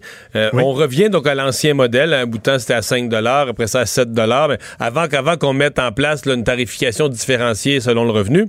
Euh, là, on est à 8,25. Euh, Est-ce que, euh, bon, à partir du 1er janvier 2020, là, dans, dans deux mois et après, est-ce qu'il y a une, une indexation? Est-ce que chaque année, ça va suivre l'inflation? Le 8,25 va devenir, je sais pas, 8,50? Oui, oui, oui, oui, oui, tout à fait. Et ça, je pense que c'est important parce que on n'a pas envie de revivre ce qu'on a vécu dans le passé, c'est-à-dire de dire, pour des raisons peut-être populaires, on va vous geler ce tarif-là et euh, bon. Bon, au bout de cinq ans, on le dégèle d'un coup, là. Ben, c'est toujours la même chose qui arrive, Monsieur Dumont. Et, et moi, je suis pas du tout de cette école-là. Et, de toute façon, c'est pas quelque chose qu'on changera. Ce Donc, est-ce que c'est prédéterminé, exemple, le montant au 1er janvier ou au 1er avril? Est-ce qu'on sait déjà le changement, quel lequel il sera et à quelle date?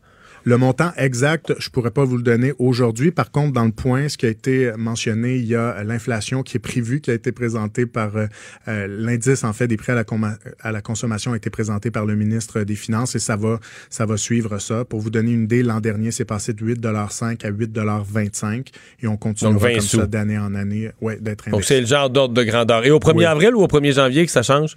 Habituellement, ça va avec l'année euh, l'année financière. L'année financière du gouvernement, donc 1er avril.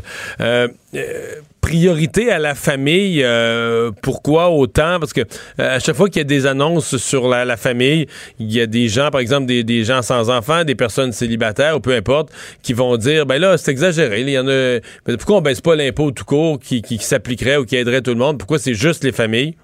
Ben, c'est-à-dire, je veux quand même souligner, là, je me réjouis pour les familles, évidemment, mais il y a des mesures, par exemple, les stationnements d'hôpitaux qui ont été annoncés aujourd'hui, qui vont s'appliquer à tout le monde. Il y a aussi la baisse des taxes scolaires. Mais si je reviens à, ce qui concerne les familles, d'abord, moi, je dois dire, euh, on vient régler ce que je dirais euh, qui était une iniquité, c'est-à-dire le précédent gouvernement avait promis euh, qu'il n'augmenterait pas les tarifs en garderie il y a quelques années et euh, brutalement après l'élection, la taxe famille a été imposée aux familles. Donc nous, on vient, euh, je dirais, rétablir une certaine équité, nous assurer que les parents vont payer ce qu'ils devaient payer il y a plusieurs années, euh, le montant qui sera unique. Puis en même temps, les familles ont, souvent de la misère à arriver, c'est difficile. Je sais que c'est le cas pour, euh, pour d'autres tranches de la population, mais on a fait le choix conscient et assumé de euh, donner un coup de pouce aux familles dans cette mise à jour économique. Mathieu Lacombe, merci beaucoup de nous avoir parlé. Un grand plaisir. Merci. M. Dumont. Le député de Papineau et ministre de la Famille. Vincent, il y a d'autres euh, mesures, on a parlé de la famille, d'autres mesures euh, dans ce, dans ce mini-budget, puis on l'a comme ça? Oui, parce qu'évidemment, on, on le voit, des, des- des surplus. Alors, on, en- on s'entend que les familles sont, sont ciblées, mais il y a quand même d'autres choses là-dedans. Entre autres, euh, ce, ce crédit d'impôt, solidarité pour tous. Donc, c'est qu'il y a un crédit d'impôt qui était, et c'est plusieurs organismes qui demandaient ça, des gens qui avaient des prestations d'aide sociale et qui ne faisaient pas de rapport d'impôt. C'est 40 000 d'entre eux qui ne retrouvent... Ça, c'est une espèce de retour de, de taxe de vente. C'est un crédit d'impôt solidarité pour les plus pauvres, mais c'est une forme de retour sur la taxe de vente. On dit, tu payes de la taxe de vente sur tous tes achats, t'as pas de gros revenus, on va te le redonner. à peu près 292 par adulte, mais pour l'avoir, il fallait faire un rapport d'impôt, mais 40 000 des, euh, des prestataires d'aide sociale n'en font pas, donc ils ne recevaient pas. Maintenant, ce sera automatique. Alors, on va vous envoyer le chèque. C'était réclamé par plusieurs, euh, plusieurs organismes. Euh, donc, évidemment, les, les- les stationnements d'hôpitaux, on en a quand même beaucoup parlé récemment. Euh, deux premières heures gratuites, ensuite 7 à 10, et 10 dollars par, euh, par jour, Euh, mesure qui va coûter 120 millions de dollars. Et le, milieu des soins de santé qui a coûté moins cher que prévu, ce qui est assez rare. Euh, décaissement des salaires des médecins, à peu près 275 millions. Moins de dépenses au niveau des médicaments aussi. Ça permet de sauver au total presque un demi-milliard. Alors, et on va se garder à peu près 1,4 milliard euh, De marge de manœuvre. de manœuvre. Euh, ra- ralentissement économique, dans le- évidemment les changements Ouais, ouais. climatiques aussi. Oh, les, les trois grosses affaires, changement climatique, tu l'as dit, ralentissement économique, puis ce que le ministre dit pas, mais dans cette marge de manœuvre-là, je pense qu'il y a aussi les négociations avec les employés de l'État. Exact. Fait Il y que a- c'est tout ça qui est dans le. Il y a cette enveloppe-là de près. ça qui est dans le décor. Euh, dans les autres nouvelles, il y a euh, le débat sur Publisac qui se continue à l'Hôtel de Ville de Montréal sur euh, le, le- le- le renversement du fardeau de preuve. J'appelle ça comme ça. C'est-à-dire que si, dorénavant, tu veux recevoir ton Publisac, il faudrait que tu, tu, mettes un collant pour le, réclamer. Oui, tout ça est parti d'un citoyen de Montréal, Charles Monpetit, qui a fait une, pétition signée par 15 000 personnes demandant à ce que euh, les publisacs soient livrés seulement aux maisons qui l'autorisent, qui le demandent, alors qu'on inverse un peu la, façon de faire. Maintenant, il faut indiquer lorsque tu le veux pas. Ce serait plutôt l'inverse. Euh, et ça a amené à une série de cinq euh, rencontres donc sur le contrôle des circulaires à Montréal. C'était la quatrième séance et Sylvain Poisson, le directeur général euh, d'Hebdo Québec, euh, et Benoît Chartier, le président du conseil d'administration de, de, de- de l'association. Donc, euh, sur ce dossier des publicitaires, eux disent que c'est une atteinte à la liberté d'expression carrément. Eux s'inquiètent que euh, ça fasse boule de neige si Montréal réduit les publicitaires, qu'ensuite dans d'autres municipalités on, on fasse on fasse la même chose. Et que ben, entre autres les petits hebdos chez Hebdo Québec ne puissent pas se retrouver Parce dans que les La liberté d'information, c'est vraiment pour les hebdos. là, parce que là, je pense. tu sais, je veux dire, le fait d'annoncer ses raisins, est-ce que c'est vraiment une, privation de liberté d'expression? Je sais pas. là. Effectivement, je vais entendre le porte-parole sur ce sujet. La presse écrite hebdomadaire du Québec, elle est totalement liée à l'écosystème du Publisac. Je comprends pas qu'en 2019, on doit mener un combat encore une autre fois pour notre survie. Vous êtes tous des politiciens, vous êtes sans savoir que la, la presse, les médias, le quatrième pouvoir est primordial. Et là-dessus, ils ont raison. Là-dessus, ils ont raison. Et ça, les, les gens qui sont pour l'interdiction, ben, tout ça, veulent pas. Ils veulent même pas aborder le sujet. Ils disent ça n'a pas rapport, ben, tout ça, mais c'est la mort de plusieurs hebdos. faut accepter ça, là. Est-ce faut que- accepter la mort de, de dizaines d'hebdos. Ce qu'on propose quand même, c'est que le sac de plastique, en fait, dans le, le- le- le récipient dans lequel on met les circulaires, on puisse tout simplement le mettre intact dans le bac de récupération. Alors, en faire un sac qui sera euh, récupéré euh, au même titre que le papier. là. Alors, pour éviter d'avoir à séparer tout ça et que ça cause des problèmes. Alors, ça, est-ce que c'est techniquement possible? Ce serait déjà un avancement. Ouais. Tu fais juste pour ceux qui le veulent pas. là. Tu le mets dans le sac, tu le mets dans le bac. C'est quand même deux matières différentes, de plastique puis de papier, mais ça pourrait. Si tu trouves un. Ou si tu le mets dans un sac de papier, là, je comprends que sur une poignée de porte à pluie battante, C'est ça, c'est la c'est pluie, pas l'idéal. ouais. Euh, il y avait des recomptages. En fait, il y avait deux recomptages initialement. Les deux, c'est de, le bloc qui était quelques votes en arrière des libéraux. Et là, tout ça est terminé. Oui, c'est terminé. Alors, euh, les élections... euh, Les élections sont finies. Les élections sont officiellement finies. Effectivement, dans Hochelaga, on avait demandé recomptage, le dossier est réglé. Et là, la victoire du libéral Jean-Yves Duclos, qui est maintenant aussi confirmé, aussi que la candidate du Bloc dans la circonscription de Québec, Christiane Gagnon, euh, avait demandé un recomptage judiciaire. Elle met fin à cette procédure-là. Quoi qu'elle dit conserver toujours des doutes sur l'intégrité du, pro- Non, du non, processus. non, non, non, non, non, non. Qu'il y a eu quelques euh, trucs étranges. Entre autres, il y a une personne décédée qui a voté. Mais là, on parle d'un vote, là. Et euh, donc, on- il y a un bureau de vote qui a changé de place. T'as perdu, t'as demandé un recomptage, t'as poussé... T'as poussé le, le système à Mais elle son lui a quand même souhaité, euh, lui a souhaité un bon mandat. Là. Bon. Je, je reconnais que M. Duclos a gagné son élection et je lui souhaite bonne route. Voilà, bravo. C'est réglé. C'est terminé. On parle d'autre chose. Parfait. D'ailleurs, c'est terminé. On va aller au buzz. Le buzz de Vincent Dessureau.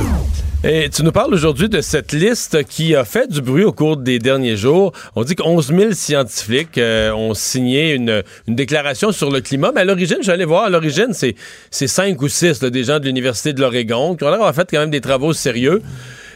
Des signatures, là, il y a de tout. Il y a des, des, des, des- des- Moi, j'avais vu qu'il y avait des sociologues. Des... Excuse-moi, mais tu peux pas appeler quelqu'un en sciences politiques, en sociologie. Ça veut pas dire qu'il est pas intelligent, c'est pas une bonne personne. Mais c'est pas un scientifique. Je veux dire, à ce compte-là, 11 000, là, t'es mieux d'en avoir, euh, on- mieux d'en avoir 110, 110 qui sont des sommités que 11 000, puis c'est n'importe quoi. Mais là, tu me dis quoi? Des, des, des noms loufoques? Oui, ben en fait, euh, effectivement, il y a déjà euh, eu des. Il faut comprendre que sur 11 000, euh, il y en a là-dedans, puis on le voit, là, des gens qui sont dans, dans le domaine du, du- du climat ou de la météorologie ou d'autres, et qui sont certains des experts là-dedans. Il y a effectivement des expertises qu'on peut euh, critiquer, entre autres euh, des naturopathes. Des, Des euh, naturopathes? des gens dans le monde de l'hypnose. Et dans le naturopathe, il y a nature? C'est vrai. ça, les changements climatiques, non? C'est vrai, le pouvoir de la nature. Des euh, designers euh, industriels, des analystes euh, commerciaux en marketing, des psychologues. Alors ça, bon, on, on peut se dire, OK, c'est bon, c'est quand même des gens qui ont une éducation, là, et qui peuvent avoir un avis intéressé sur Mais tu peux pas, sur la pas des scientifiques. Ben, c'est des, dans certains cas, c'est des scientifiques, mais qui sont dans d'autres domaines. Dans Dans d'autres cas, c'est ouais, là, vraiment un science. Je sais pas si l'hypnose, c'est une science, là. Mais bon, oui, euh, oui puis non. Mais ce que je veux dire, c'est que dans un, dans certains Mais les, cas... les- peut-être les spécialistes d'hypnose pourraient nous dire qu'est-ce qui, s'est- qu'est-ce qui est arrivé avec un certain nombre de médias avec Greta.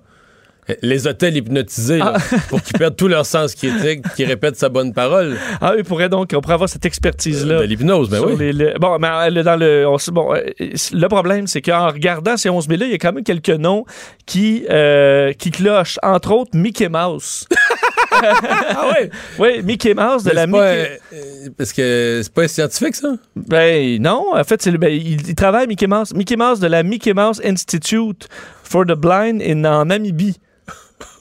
Euh, L'Institut national des aveugles en Namibie, Mickey Mouse. oui, alors lui il a signé le- la liste et aussi euh, Albus Dumbledore. Alors, Ah ben là, ça, c'est un scientifique, par exemple. ben oui, c'est le, Là, t'es mal informé, là. c'est le grand directeur de Hogwarts. Là, ben, Ben oui. le- L'une des plus grandes institutions euh, du monde. Genre, je suis allé à Orlando. t'es- oui, t'as fait la file longtemps, sûrement. Hein? Vraiment. Pour, pour les voir. Vraiment, oui. Mais donc, euh, on parle de 34 Là, noms. les gens qui savent pas du tout de quoi on parle, là, on parle d'Harry Potter. De, de- non, mais je pense pas que tout le monde connaît Harry Potter. Ah, c'est vrai. C'est le, c'est le, du- C'est le directeur de l'école euh, dans Harry Potter. Et quand je dis que je suis allé, c'est parce qu'il y a un. Il y a un château, euh, je veux dire, une école d'Harry Potter à Disney. euh, C'est pas Universal? C'est à Universal, excuse-moi, à Orlando. Et euh, c'est quand même très impressionnant, le grand J'y suis château allé deux fois. Potter, pour vrai? Parce que, oui, j'ai deux enfants quand même qui sont pas mal, qui sont vraiment de l'âge, qui connaissent par cœur là, chaque scène, chaque personnage, tout, tout, tout. As-tu tout, acheté tout. une baguette magique? Parce que tu peux, avec une baguette, déclencher certains... Comment euh, ça s'appelle? À Oli, Oli, voyons. euh, ouais. c'est ça, Ouais. Ollivander, oui. Il est là le magasin, là. Il y a un magasin de baguettes, ils vendent 40$ piastres, US. Une petite boîte là, de bois avec une baguette Là, ça te permet de déclencher quelques trucs, là. Écoute, j'en ai pas acheté. OK. J'émettrais un doute. Sur? Sur le, le- le fait que ça fait vraiment de la magie, là, que tu peux vraiment faire disparaître, mettons, un dragon. Là. Non, non, mais c'est que... Tu sais que tu pointes, mettons, sur une, la fontaine, là, puis la fontaine, elle va partir. là. Il y a vraiment Ah, un ouais, réel sur signal le qui se fait. ouais, ouais, dans le- sur le site, là, ouais, ouais, ouais, sur le site, tu peux sur faire le ça. C'est juste que là, si tu la ramènes chez vous, ça fera pas nécessairement disparaître les tout. les taches sur ton plancher. Là. Non, mais euh, tu, c'est surtout que vu qu'il y a 2000 personnes aussi, tout le monde attend. Ouais, c'est ça. Alors tout s'allume. Alors ces noms-là ont été retirés. euh, mais on parle de 34 noms sur 11 000. Alors les scientifiques disent calmez-vous là sur la. Sauf que ça montre parce qu'eux disaient qu'ils C'est faisaient. 10 964 scientifiques, donc. Mais ils faisaient une vérification en quatre, euh, quatre étapes. Mais que là, il faut croire qu'il y a quelques eu quelques cracks là, dans le, le, le, Ouais. le- le plancher. Là. Mais là, le rigueur scientifique, là, c'est accepté, c'est accepté Mickey Mouse, là.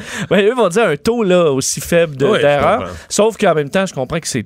Je veux dire, mais Mickey Mouse, c'est qu'on le remarque en regardant la liste, mais mettons. Non, c'est parce que c'est un euh, faux Roméo débat. Germain, là, climato, euh, climatologue, est-ce que c'est vraiment un climatologue? Donc, dans la mesure où Mickey Mouse passe, on peut se demander est-ce que tout le monde qui est Il y a là. des étudiants là, dans le nombre. Les étudiants en maîtrise, des étudiants au doctorat. Ouais, qu'un étudiant au doctorat peut être très avancé dans sa science, mais est-ce que c'est une sommité qui est. Tu sais, est-ce que tu te bases quand même? Parce que c'est quand même des gens qui demandent de tout changer la société, puis de changer l'industrie, puis de faire perdre des milliers d'emplois. Il faut voir ce qu'ils demandent, là. Mais, mais mettons qu'il y en avait 8 000 plutôt qu'onze 000, c'est parce que, donné, c'est un délire de faire signer. demandes après quoi vous courez, là? Si vous êtes 100, si vous êtes 100 personnes crédibles, vous avez bien fait votre travail, vos conclusions. euh, Vous pouvez vous arrêter là. Ben oui, arrêtez de courir après des noms pour, sais pas, grossir, grossir le nombre. Après ça, les gens. Mais c'est parce que c'est l'argument d'autorité, la démagogie ultime, l'argument d'autorité. Les gens nous refilent ça, là, Greta, sur les réseaux sociaux, mais au Québec, nos médias, hey, 11 000. Ça va vous prendre quoi, 11 000? Ça va, ça va prendre 100 000. Puis, tu sais, parce qu'il y y, a- un délire autour de ça, comme si, ben non, mais c'est les faits scientifiques. S'il y a 100 bons scientifiques qui nous font une étude solide, c'est correct. Mais là, le fait d'avoir Mickey Mouse qui se joint à la Ligue, ça, ça, ça ajoute pas beaucoup de poids. Découverte historique concernant les mammouths? Oui, euh, je tu t'intéresses à l'histoire, peut-être à l'archéologie aussi. Mais au Mexique, on a trouvé euh, ce qui est euh, co- confirmé comme étant des pièges à mammouths faits par l'homme il y a 15 000 ans. Et on n'était pas sûr si l'humain chassait à ce moment-là le mammouth euh, ou s'il Mais attendait. C'est un bon morceau de viande, là. Ben, mais hein, ça la- la- nourrit la quand même. euh, c'est sûr qu'il faut. euh, Il n'y a pas de congélateur euh, horizontaux, là. Non. C'est moins pratique. Mais euh, ils ont donc fait cette découverte-là. C'est des grands trous de à peu près 2 mètres de profond, 25 mètres de, di- de diamètre. On mettait des branches, on mettait quelque chose à la surface pour. Puis là, hop, il tombe, le, le mammouth. Et ensuite, et c'est ça qu'on essaie de confirmer, est-ce qu'il attendait qu'il meure de sa belle mort ou il le, le tuait avec des armes? Il semble que oui, les humains de l'époque euh, attaquaient les mammouths avec des euh, espèces de, de lances parce qu'on retrouve sur, entre autres, un des crânes, une marque d'attaque à la lance. Alors, il essayait de les piquer de même pour que ça devait peut-être pas être une bonne boucherie. Mais on a retrouvé dans ces trous-là 14 squelettes de mammouth. C'est 800 ossements mis au jour. Une découverte quand même euh, rarissime et extraordinaire dans l'État. En fait, c'était à San Antonio. Mais j'imagine ça à l'époque quand même, là, ils sont tous assis, puis ils ont réussi à tuer le mammouth, puis ils se font un feu le soir, tout le monde mange, mettons, ils sont, sont, sont une coupe de sang dans le village, puis il y en a un qui est avec ses bleuets, puis moi je suis vegan. Parce qu'il qui est habillé avec du papyrus plutôt qu'avec une peau. Dis-moi, j'embarque Moi, pas je dans la, vegan. dans, dans la fourrure. Tu penses? Ben, je sais pas, ça devait exister, non? Il y en avait un? Mais là, euh, s'il devait avoir un, il doit un- ils n'ont pas inventé ça la semaine passée. Je suppose que ça doit avoir un enracinement millénaire. C'est pas, à mon avis, dans le temps, juste ça, des, des petites baies, là. Tu restais maigre. Tu, tu restais maigre. Tu restais maigre. Euh, mais tu sais que c'est l'époque du mammouth qui fait, mais là, je niaise plus, là. Oui. Euh, c'est l'époque du mammouth, quand même, cette époque-là qui fait que, que- qu'on a de la misère à. Tu qu'on est tout pogné à prendre du poids, puis. Pourquoi? Mais parce que dans l'évolution, c'est vraiment profond, là. Dans l'évolution de l'humain, là, je veux dire, euh, ceux qui accumulaient pas de gras, là. Mais sont morts. Dans le darwinisme, l'évolution de l'espèce, là. Veux dire, des mammouths, t'en tuais pas tous les jours, puis de la viande, t'en tuais pas tous les jours. Puis surtout dans les pays, quand ils montaient des coins un peu plus froids où ils se faisaient prendre par les saisons, tu sais, ils chassaient, mais ils pognaient ce qu'ils pouvaient, puis ils mangeaient ce qu'ils pouvaient, là. Fait qu'à un moment donné, tu pouvais être plusieurs jours sans manger. Puis il y en- il mourait du monde, là. Dans l'histoire de l'humanité, la préhistoire, là, il y en est mort combien de faim, là? Des milliers, des millions, là, qui sont morts de faim. Fait que lesquels survivaient, là? C'est ceux qui réussissaient. les baquets. Ben oui. Et là, je veux dire, cette maudite habitude-là. à ce temps, on va pogner avec des restaurants, puis des bonnes choses à manger, puis de la bière, puis du vin, puis tout ça. Mais là, Ben oui. on va pogner avec cette patente-là que le- notre système chargeait, ça nous collait ça après les côtes. C'est un héritage de passé, là. Si on pouvait se défaire Non, mais de notre, ça. notre cerveau euh, préhistorique même euh, est est encore assez fort là. Ah ouais. Nos instincts, on s'en Ah rend ouais. pas compte. C'est ce qui fait que si t'entends ta sonnerie de cellulaire au restaurant, là, même si c'est trois tables à côté, c'est la même. Ton esprit s'en va parce que c'est comme si t'étais en ton bosquet en train de regarder le mammouth puis t'entends un bruit derrière toi d'un cougar. Ton cerveau automatiquement prend le contrôle de ta, de, de- de- Ouais. de ta conscience. Et ça, ça date de l'époque aussi. Bon, est-ce que les plantes intérieures améliorent la qualité de l'air, sûrement? Ben, en fait, il y avait déjà eu une étude là-dessus en 89 de la NASA qui a fait, fait grand bruit, comme quoi son, ça s'appelait d'ailleurs la Clean Air Study, qui prouvait que les plantes d'intérieur de maison euh, retiraient de l'air certaines toxines et absorbaient du monoxyde de carbone pour euh, libérer de l'oxygène. Wow. OK? Alors tu dis, écoute, ben, on mettons des plantes à l'intérieur. Pas en plastique, Faire- de nos auditeurs des- quand même. Ça faut des vraies plantes euh, vivantes. Mais là, une autre étude publique pour, qui est allée pousser un petit peu cette recherche-là, publiée donc dans les, dans, dans les dernières heures, dit que oui, c'est vrai, là, mais à toute fin pratique, c'est complètement inutile, les plantes à l'intérieur, parce qu'il y a, il faudrait à peu près 100 000 plantes. Il faudrait 100 000 plantes dans la maison? Il faudrait avoir 100 à 1000 plantes. 100, ok, entre 100 et 1000 plantes, Pour oui. avoir l'effet d'une légère ventilation. Alors, l'effet de. On dit la ventilation, c'est la clé, là. ouvre le châssis. Ouvre le châssis, allume la hotte, puis pas besoin de plantes, là. On comprend, l'effet est complètement. Marginal euh, par rapport à l'ouverture d'une fenêtre. Exact. On dit particulièrement si vous faites de la, cu- de la- de la- si vous cuisinez, ben vous allumez la, la ventilation et ça va nettoyer votre air euh, de façon mille fois plus efficace qu'une aloès vera. là. Oui, mais tous ces gens qui aimaient leurs plantes puis qui sentaient que ça purifiait. vous pouvez les aimer, puis ça fait pas un effet négatif. Ça enlève effectivement, euh, mais tu sais, d'un niveau vraiment minime, euh, contrairement à l'effet de ventiler ou d'avoir même pour certains effets des filtreurs à air. mais on dit juste. Parce que 1000 plantes dans une maison, c'est beaucoup, là. Mais ça fait beaucoup. À mon avis, tu as d'autres problèmes parce que là, tu peux plus marcher dans. Tu peux plus Ah, rien ben, tu faire. Tu un peux temps considé- Tu passes un temps considérable à arroser les plantes, puis là, en courant après ça, tu mets du gaz carbonique avec ta Oui. respiration. là, Tu que- manges moins bien, tu commandes parce que ton comptoir est plein. Tu peux plus couper de légumes. là. Alors, sachez-le, ça. c'est ça. Bon. Euh, la NASA va étudier de nouveaux échantillons de sol lunaire. Oui, je termine là-dessus sur. euh, on, va, on ouvre cette semaine des euh, capsules dans lesquelles on retrouve des échantillons prises par la mission Apollo 17, la dernière mission sur la Lune. date de quand? Ben, c'est dans les années soix- c'est fin début 60, 70. début 70, ouais. Euh, Il y a encore des boîtes de ça qui sont pas ouvertes. oui, on les a pas ouvertes pour une bonne raison, c'est qu'on on, on s'est dit on va garder quelques échantillons intacts. Pour voir si c'est comme le vin rouge puis que la Terre lunaire s'améliore en vieillissant. Non, c'est qu'on s'est dit si jamais on ne retourne pas dans la- au- sur la Lune dans un horizon rapproché, on pourra analyser ces échantillons-là purs avec l'équipement du futur. Et, on est, et on est là. Alors, pour le retour sur la Lune, on va ouvrir euh, cette semaine une de ces capsules-là et au- en janvier 2020. Parce que c'est vrai que l'équipement d'analyse, euh, de microscope, d'analyse de toutes sortes de, de- de- des textures, des sols. euh, Ça a beaucoup ch- changé. En, en 50 ans, là. D'ailleurs, c'est le programme NASA Apollo Next Generation Sample Analysis où on a entre autres des machines maintenant de- de- d'imagerie 3D non destructive, alors qui permet de garder les échantillons intacts, de spectronomie de masse et de microtomie à résolution ultra élevée. Je ne sais pas ce que ça fait, mais on ne pouvait pas faire ça avant et les échantillons de l'époque sont euh, altérés, disons, par les expérimentations puis des décennies sur Terre.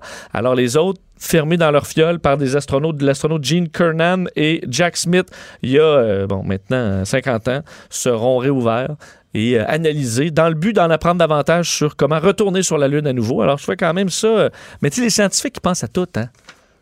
Non, mais on c'est- va se garder c'est vrai que c'est logique au pour, euh, bout là, quand tu y penses. Là. Sauf qu'à l'époque, on se disait, écoute, la Lune, dans les années 2000, on va, je- la, Oui, la Lune, on va avoir notre chalet, va être là. Alors d'avoir quand même dit, ben, ça se peut que ça prenne plus de temps qu'on pense, finalement, Avant conquérir retourner. l'espace.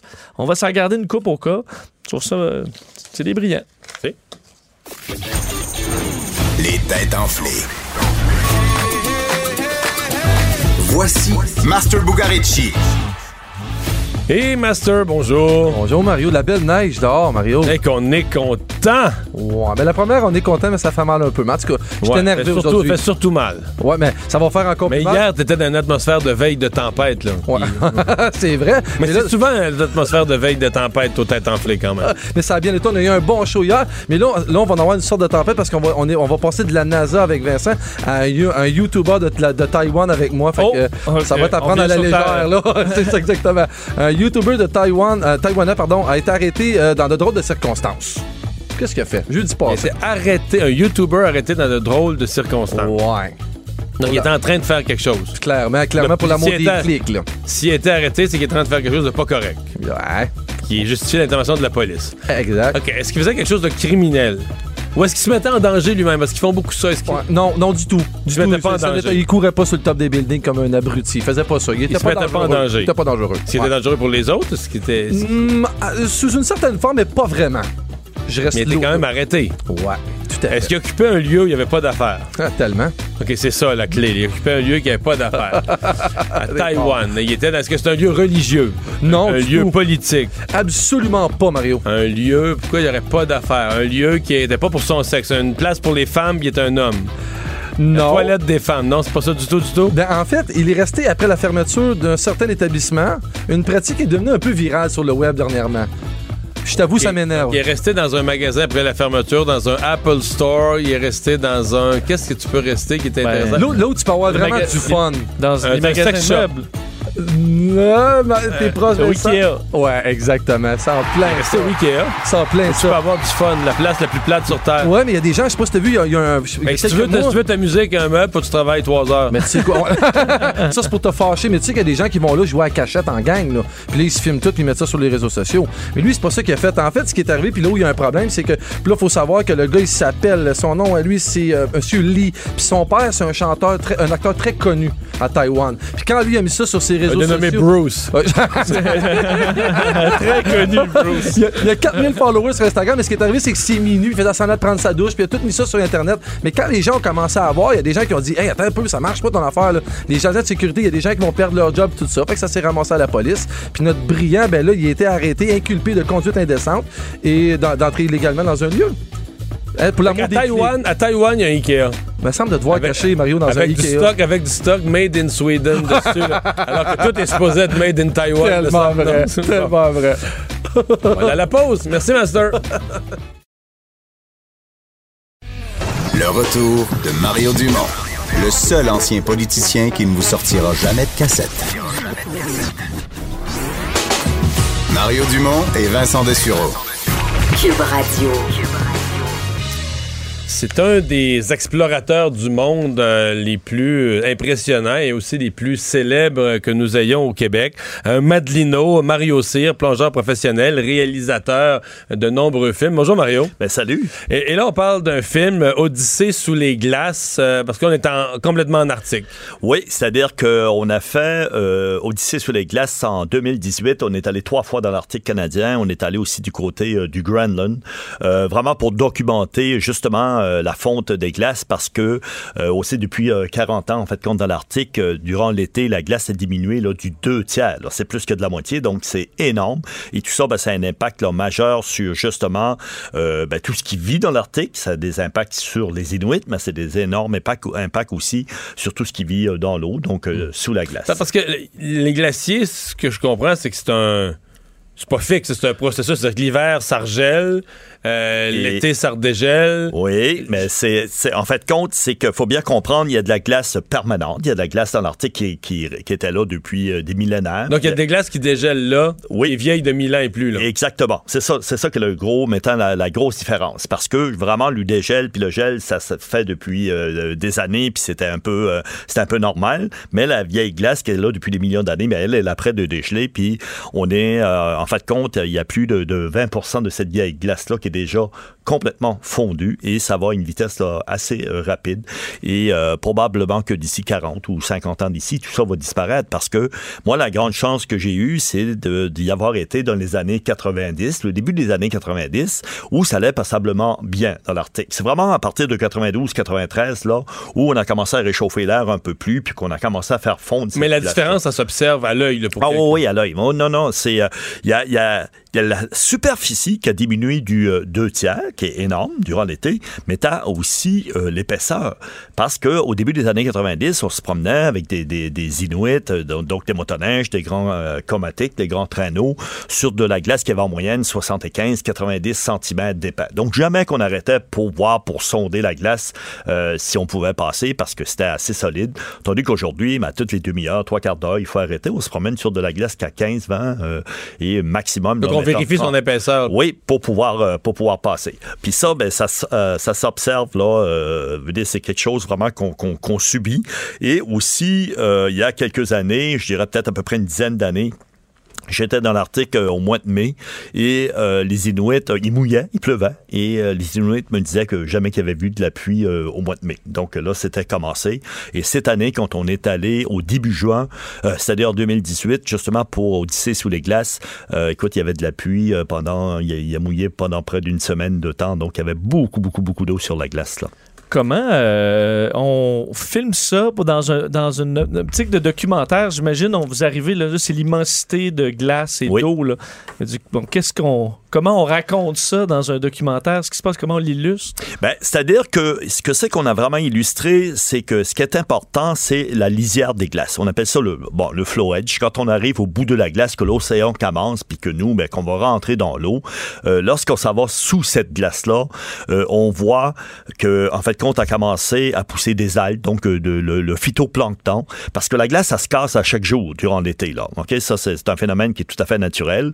Donc pendant euh, quelques jours, tu as une glace euh, qui est pure, puis là on voit s'installer justement le phytoplancton. Ensuite va arriver le zooplancton, les petits Qui bébés. pas là avant. Qui était pas là avant. Donc après ça va s'installer euh, bien sûr les, les petits poissons, les petites crevettes avec des poissons un peu plus gros. Les phoques vont arriver. Après ça les ours polaires. Donc c'est ça qu'on appelle la, la- la chaîne alimentaire. Donc quand, quand on arrive au bout de cette glace là et qu'on saute dans l'eau, il y a presque pas de visibilité parce que il y a énormément de vie. Mais si on, on avance dans l'eau à à peine 50, 75 mètres, là on va dans une, une eau qui est complètement limpide parce que justement il y a moins de vie dans, dans cette eau là. Donc, c'est la sous même la chose. glace complètement, il n'y a pas de vie. Oui, sous la glace, il commence à avoir la- euh, vraiment commence à avoir la vie, donc avec ce, phy- ce phytoplancton. C'est sous la glace qu'il y a de la oui, vie. Oui, oui, oui, oui, c'est ça. Mais puis à la la bordure, puis à la de bordure de, de la glace comme telle. Et c'est la même chose. On va prendre un iceberg qui flotte dans l'eau. Euh, donc c'est immense un, un iceberg. Donc on va faire une ceinture, mettons, on va prendre une ceinture à peu près de 50 mètres tout le tour de ce iceberg là, et toute la vie est là. Dès qu'on va s'éloigner de ce iceberg là, ben là l'eau est pure, puis il n'y a pas de, a pas de vie comme telle. Donc cette glace là, je veux dire, elle va faire la vie, elle va produire la vie, mais elle va aussi la maintenir. C'est comme un moteur euh, vraiment où ça produit cette vie-là. Et ça, ben, tant qu'il y a de la glace, encore, ça va bien. Mais quand cette glace-là va tout avoir disparu, comment ça va se passer? C'est comme si l'écosystème de l'Arctique pourra plus être ce qu'il est aujourd'hui. Ouais, puis il y a- puis il y, a- il y a plusieurs facteurs aussi. C'est que, bon, bien sûr, des icebergs, la glace, c'est de l'eau douce euh, et ça tombe dans l'eau de mer, donc, euh, donc la densité est pas la même. Et présentement, ce qu'on est après de faire aussi, qu'un autre phénomène qui est observable, c'est qu'on est après de ralentir le Gulf Stream. Donc, euh, le Gulf Stream est vraiment... Et, et ça, ben, ça va changer complètement euh, la température qu'il y a sur Terre présentement quand on parle de la côte est américaine ou du côté de l'Europe aussi, parce qu'on sait que le Gulf Stream a vraiment une influence énorme sur la chaleur qui est produite. On a du, du en fait, compte, on a du vin euh, à Bordeaux, donc les raisins poussent parce que c'est c'est causé par ce Gulf Stream-là. Donc tout ça va changer, là. On parle de, de- de- d'un- d'un documentaire, d'un film tourné euh, en Antarctique. T'en as fait en Arctique aussi. En euh, Arctique, en, en Arctique, t'en as fait en Antarctique aussi, pardon. Oui. Euh, ça, c'est plongé en eau froide pour vrai. là? Oui, mais c'est-à-dire que... C'est une, science, c'est une science ou un art particulier, tourner en eau glaciale? Ben, c'est surtout qu'il faut être fou un peu, là. Mais non, ben, c'est-à-dire que c'est sûr que quand on parle de, de, de caméraman sous-marin, ben, en eau chaude, il y en a beaucoup. En eau, en eau froide, on n'est pas beaucoup sur la planète. OK, On donc je rêve pas, c'est plus rare. Non, non, non, c'est pas mal plus rare. Puis en plus, on a tous 50 ans et plus. Là. Donc la relève est pas là non plus. Parce que bien sûr, quand euh, c'est pas parce que les jeunes sont pas capables de faire notre métier, il y a toute la technique, mais il y a beaucoup d'aventures aussi. Parce que normalement, quand on fait de la caméra en eau chaude, on va vivre sur un bateau, on va vivre à l'hôtel. Quand on fait de la caméra en eau froide, mais on Il y a fait pas d'hôtel, là. On fait ce qu'on appelle du camping d'hiver. Et du camping d'hiver, une Fait fête. c'est rough tout le Ben, temps, tout le temps. Parce que du camping d'hiver, une fête semaine, c'est extraordinaire. Du camping d'hiver, six semaines ou sept semaines, c'est assez, euh, c'est assez laborieux. Là. Donc, je dirais que c'est pour ça aussi qu'on n'a pas de, on n'a pas de relève. Mais donc, vous plongez dans l'eau à, à- quasiment à zéro degré. Ben, à zéro, c'est-à-dire que l'eau salée à laquelle on plonge habituellement, c'est zéro, euh, zéro, moins parce que c'est Moins impossible. un? Oui, parce que c'est impossible de toute façon que l'eau euh, salée devienne plus froide que moins 1.8. À moins 1.9, ça se cristallise. Et Mais ça quand on plonge là-dedans, même, je comprends, on aura le meilleur wetsuit, costume, Ben, imaginaire. dry suit, on est Dry en- suit, ouais, ouais. mais qui existe, mais. Ben, c'est-à-dire que- Tu peux pas pas sentir le froid au bout d'une demi-heure, une heure, je sais pas. Pour la, pour la plupart des gens, oui, au bout de 40 minutes, 45 minutes, on ressent le froid. Ben, à force aussi de s'habituer, vous savez, le corps humain, il y a une capacité euh, d'adaptation incroyable. Ah oui, oui, on s'adapte, là. On est, on est est comme des animaux. Donc, Toi, tu peux plonger combien de temps dans l'eau ben, glacée? moi, je peux passer 4 heures ou 5 heures, puis ça, ça dérange. Dans l'eau à pas. Ben oui, ben oui, ben avec euh, les équipements. Donc, il y a deux choses. Il y a eu de l'adaptation parce que j'étais pas comme ça au début. Mais est-ce que t'as euh, froid, puis tu t'endures, tu dis... ben, ouais, je pense que oui, j'ai froid, puis je, je tombe dans une espèce de système où euh, mon corps euh, produit de la chaleur, puis je suis capable de rester facilement de, de 4-5 heures. Mais ça, quand on, on a déjà été suivi par l'aérospatiale française qui nous expliquait que lorsqu'un corps humain est mis dans des chaleurs extrêmes ou des froids extrêmes, ben, même la chimie du sang peut changer pour mieux vivre. Donc, c'est vraiment ce qu'on appelle l'adaptation. On parle pas... T'es rendu avec du sang de beluga du sang du sang d'ours polaire. Exactement. Mais on parle pas, on parle pas de, de 100 ou euh, 25 plongées. Là, on parle de, de, de 2000, 3000. Là, moi, je suis rendu à 12 300 plongées. 12 000 plongées. Et euh, oui, on parle pas de jour, on parle de plongée parce que souvent, quand on fait un métier comme le mien, on peut en faire trois ou quatre, dans, euh, quatre plongées dans une journée. Mais c'est beaucoup, beaucoup, beaucoup de temps passé à l'eau froide. Et au début, quand j'avais passé 40 minutes, une heure, ben, je, je sortais puis je devais aller prendre un bain chaud, une douche chaude pour me réchauffer, comme à peu près tout le monde.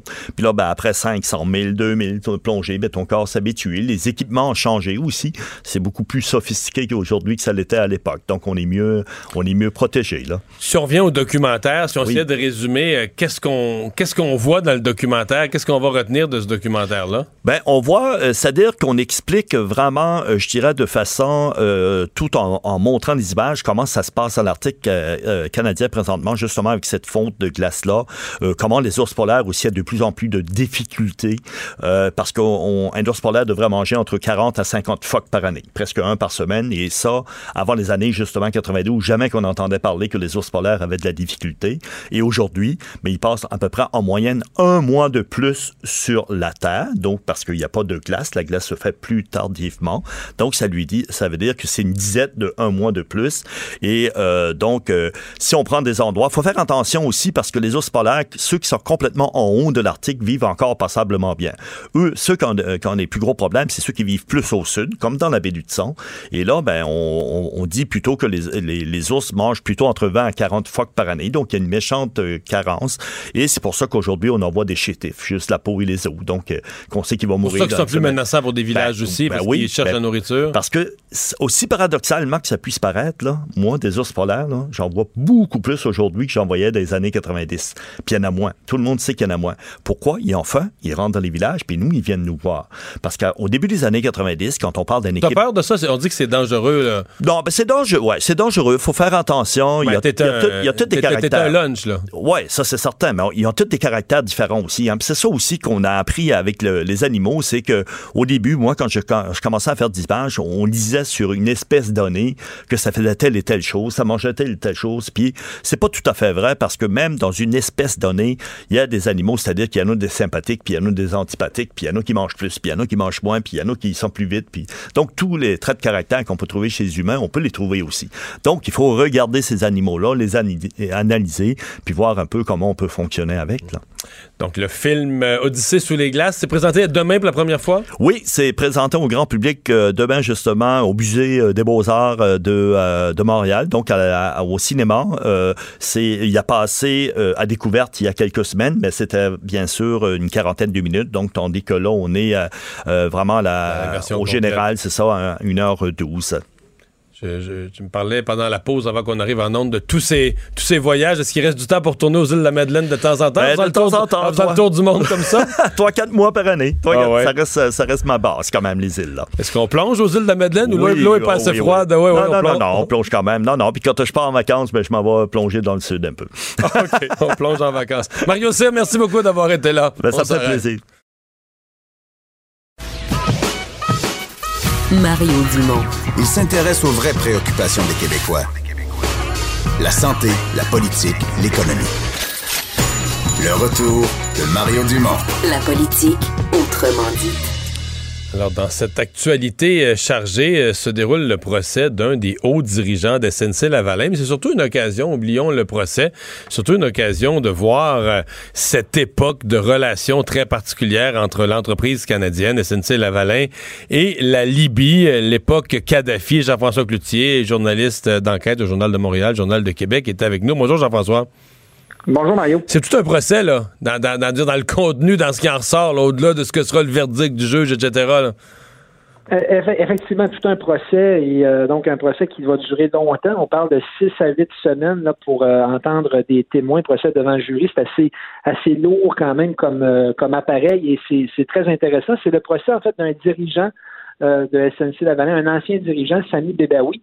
Euh, mais ce procès-là, qui est vraiment sur un individu, nous donne énormément d'informations sur SNC Lavalin, l'entreprise et l'époque euh, justement où l'entreprise là euh, faisait la pluie et le beau temps en Libye, avait des contrats extrêmement euh, importants euh, en Libye et, c'est l'impression, c'est que pour, pour bien, euh, pour être bien accueilli en Libye, on s'occupait bien de la famille Kadhafi. Ben, c'est c'est ce qu'on constate. Il y avait des liens vraiment extrêmement étroits entre SNC Lavalin et euh, la famille Kadhafi, notamment Saadi Kadhafi, qui était vraiment l'interlocuteur euh, clé de l'entreprise euh, là-bas. Et ce qu'on comprend jusqu'à maintenant, depuis le début du procès, c'est que euh, tout a commencé vraiment à débloquer pour SNC en Libye euh, au moment où il y a eu une relation là, très privilégiée qui s'est établie euh, entre, euh, en- en- entre SNC et euh, justement Saadi euh, Kadhafi, là, qui euh, de plus en plus, au début ça a commencé euh, tranquillement, mais de plus en plus, Saadi Kadhafi a commencé à demander beaucoup de choses euh, Jus- en retour. Jusqu'à un bateau, là. jusqu'à un bateau, jusqu'à un bateau de 25 millions US là, de dollars qui a été demandé après l'obtention par SNC Lavalin d'un contrat, d'un énorme contrat, un contrat d'un milliard de dinars euh, qui avait été donné de gré à gré en plus euh, par parlant en Libye. Donc, ça, on, SNC a commencé à comprendre à un certain moment que euh, disons que tous ces contrats-là qui étaient donnés ne venaient pas nécessairement gratuitement et qu'il y avait des faveurs à donner en retour. Et il y a une espèce d'engrenage là, dans lequel le SNC euh, Lavalin s'est retrouvé. Et Saadi Kadhafi a demandé un bateau, a commencé à venir à Montréal, à faire des voyages et à s'attendre à ce que, euh, évidemment, toutes les dépenses euh, soient payées. Donc, on avait un peu fait un pacte, là, euh, si je peux dire, j'interprète un peu, mais un espèce de pacte avec le diable, si je peux dire. Ouais. Donc, le procès qui est, loin d'être fini, qui se déroule encore sur, sur plusieurs semaines. Oui, c'est ça. En fait, euh, on a encore, euh, on a encore là, plusieurs semaines, euh, je dirais là, un bon euh, cinq à six semaines au moins encore, parce que jusqu'à maintenant, tout ce qu'on a entendu, le seul témoin qu'on a entendu, c'est Riyad Ben Aïssa, euh, qui était l'ancien là, directeur de la construction chez SNC Lavalin. Euh, ben Aïssa qui a témoigné quand même plusieurs jours et qui était vraiment le témoin vedette là, de, Ouais. de, de- de la couronne dans ce dossier-là. Et qui a impliqué, plusieurs gros, autres gros noms du- de l'histoire de SNC Lavalin. Merci beaucoup, Jean-François. Ça m'a fait plaisir, Au revoir.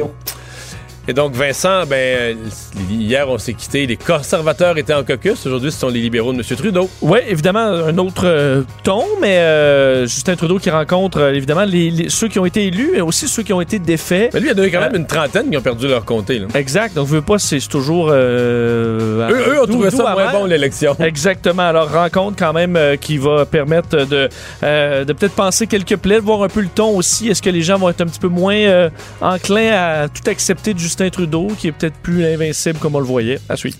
À suivre. Merci, Vincent. Merci à vous d'avoir été là. À demain. Cube Radio.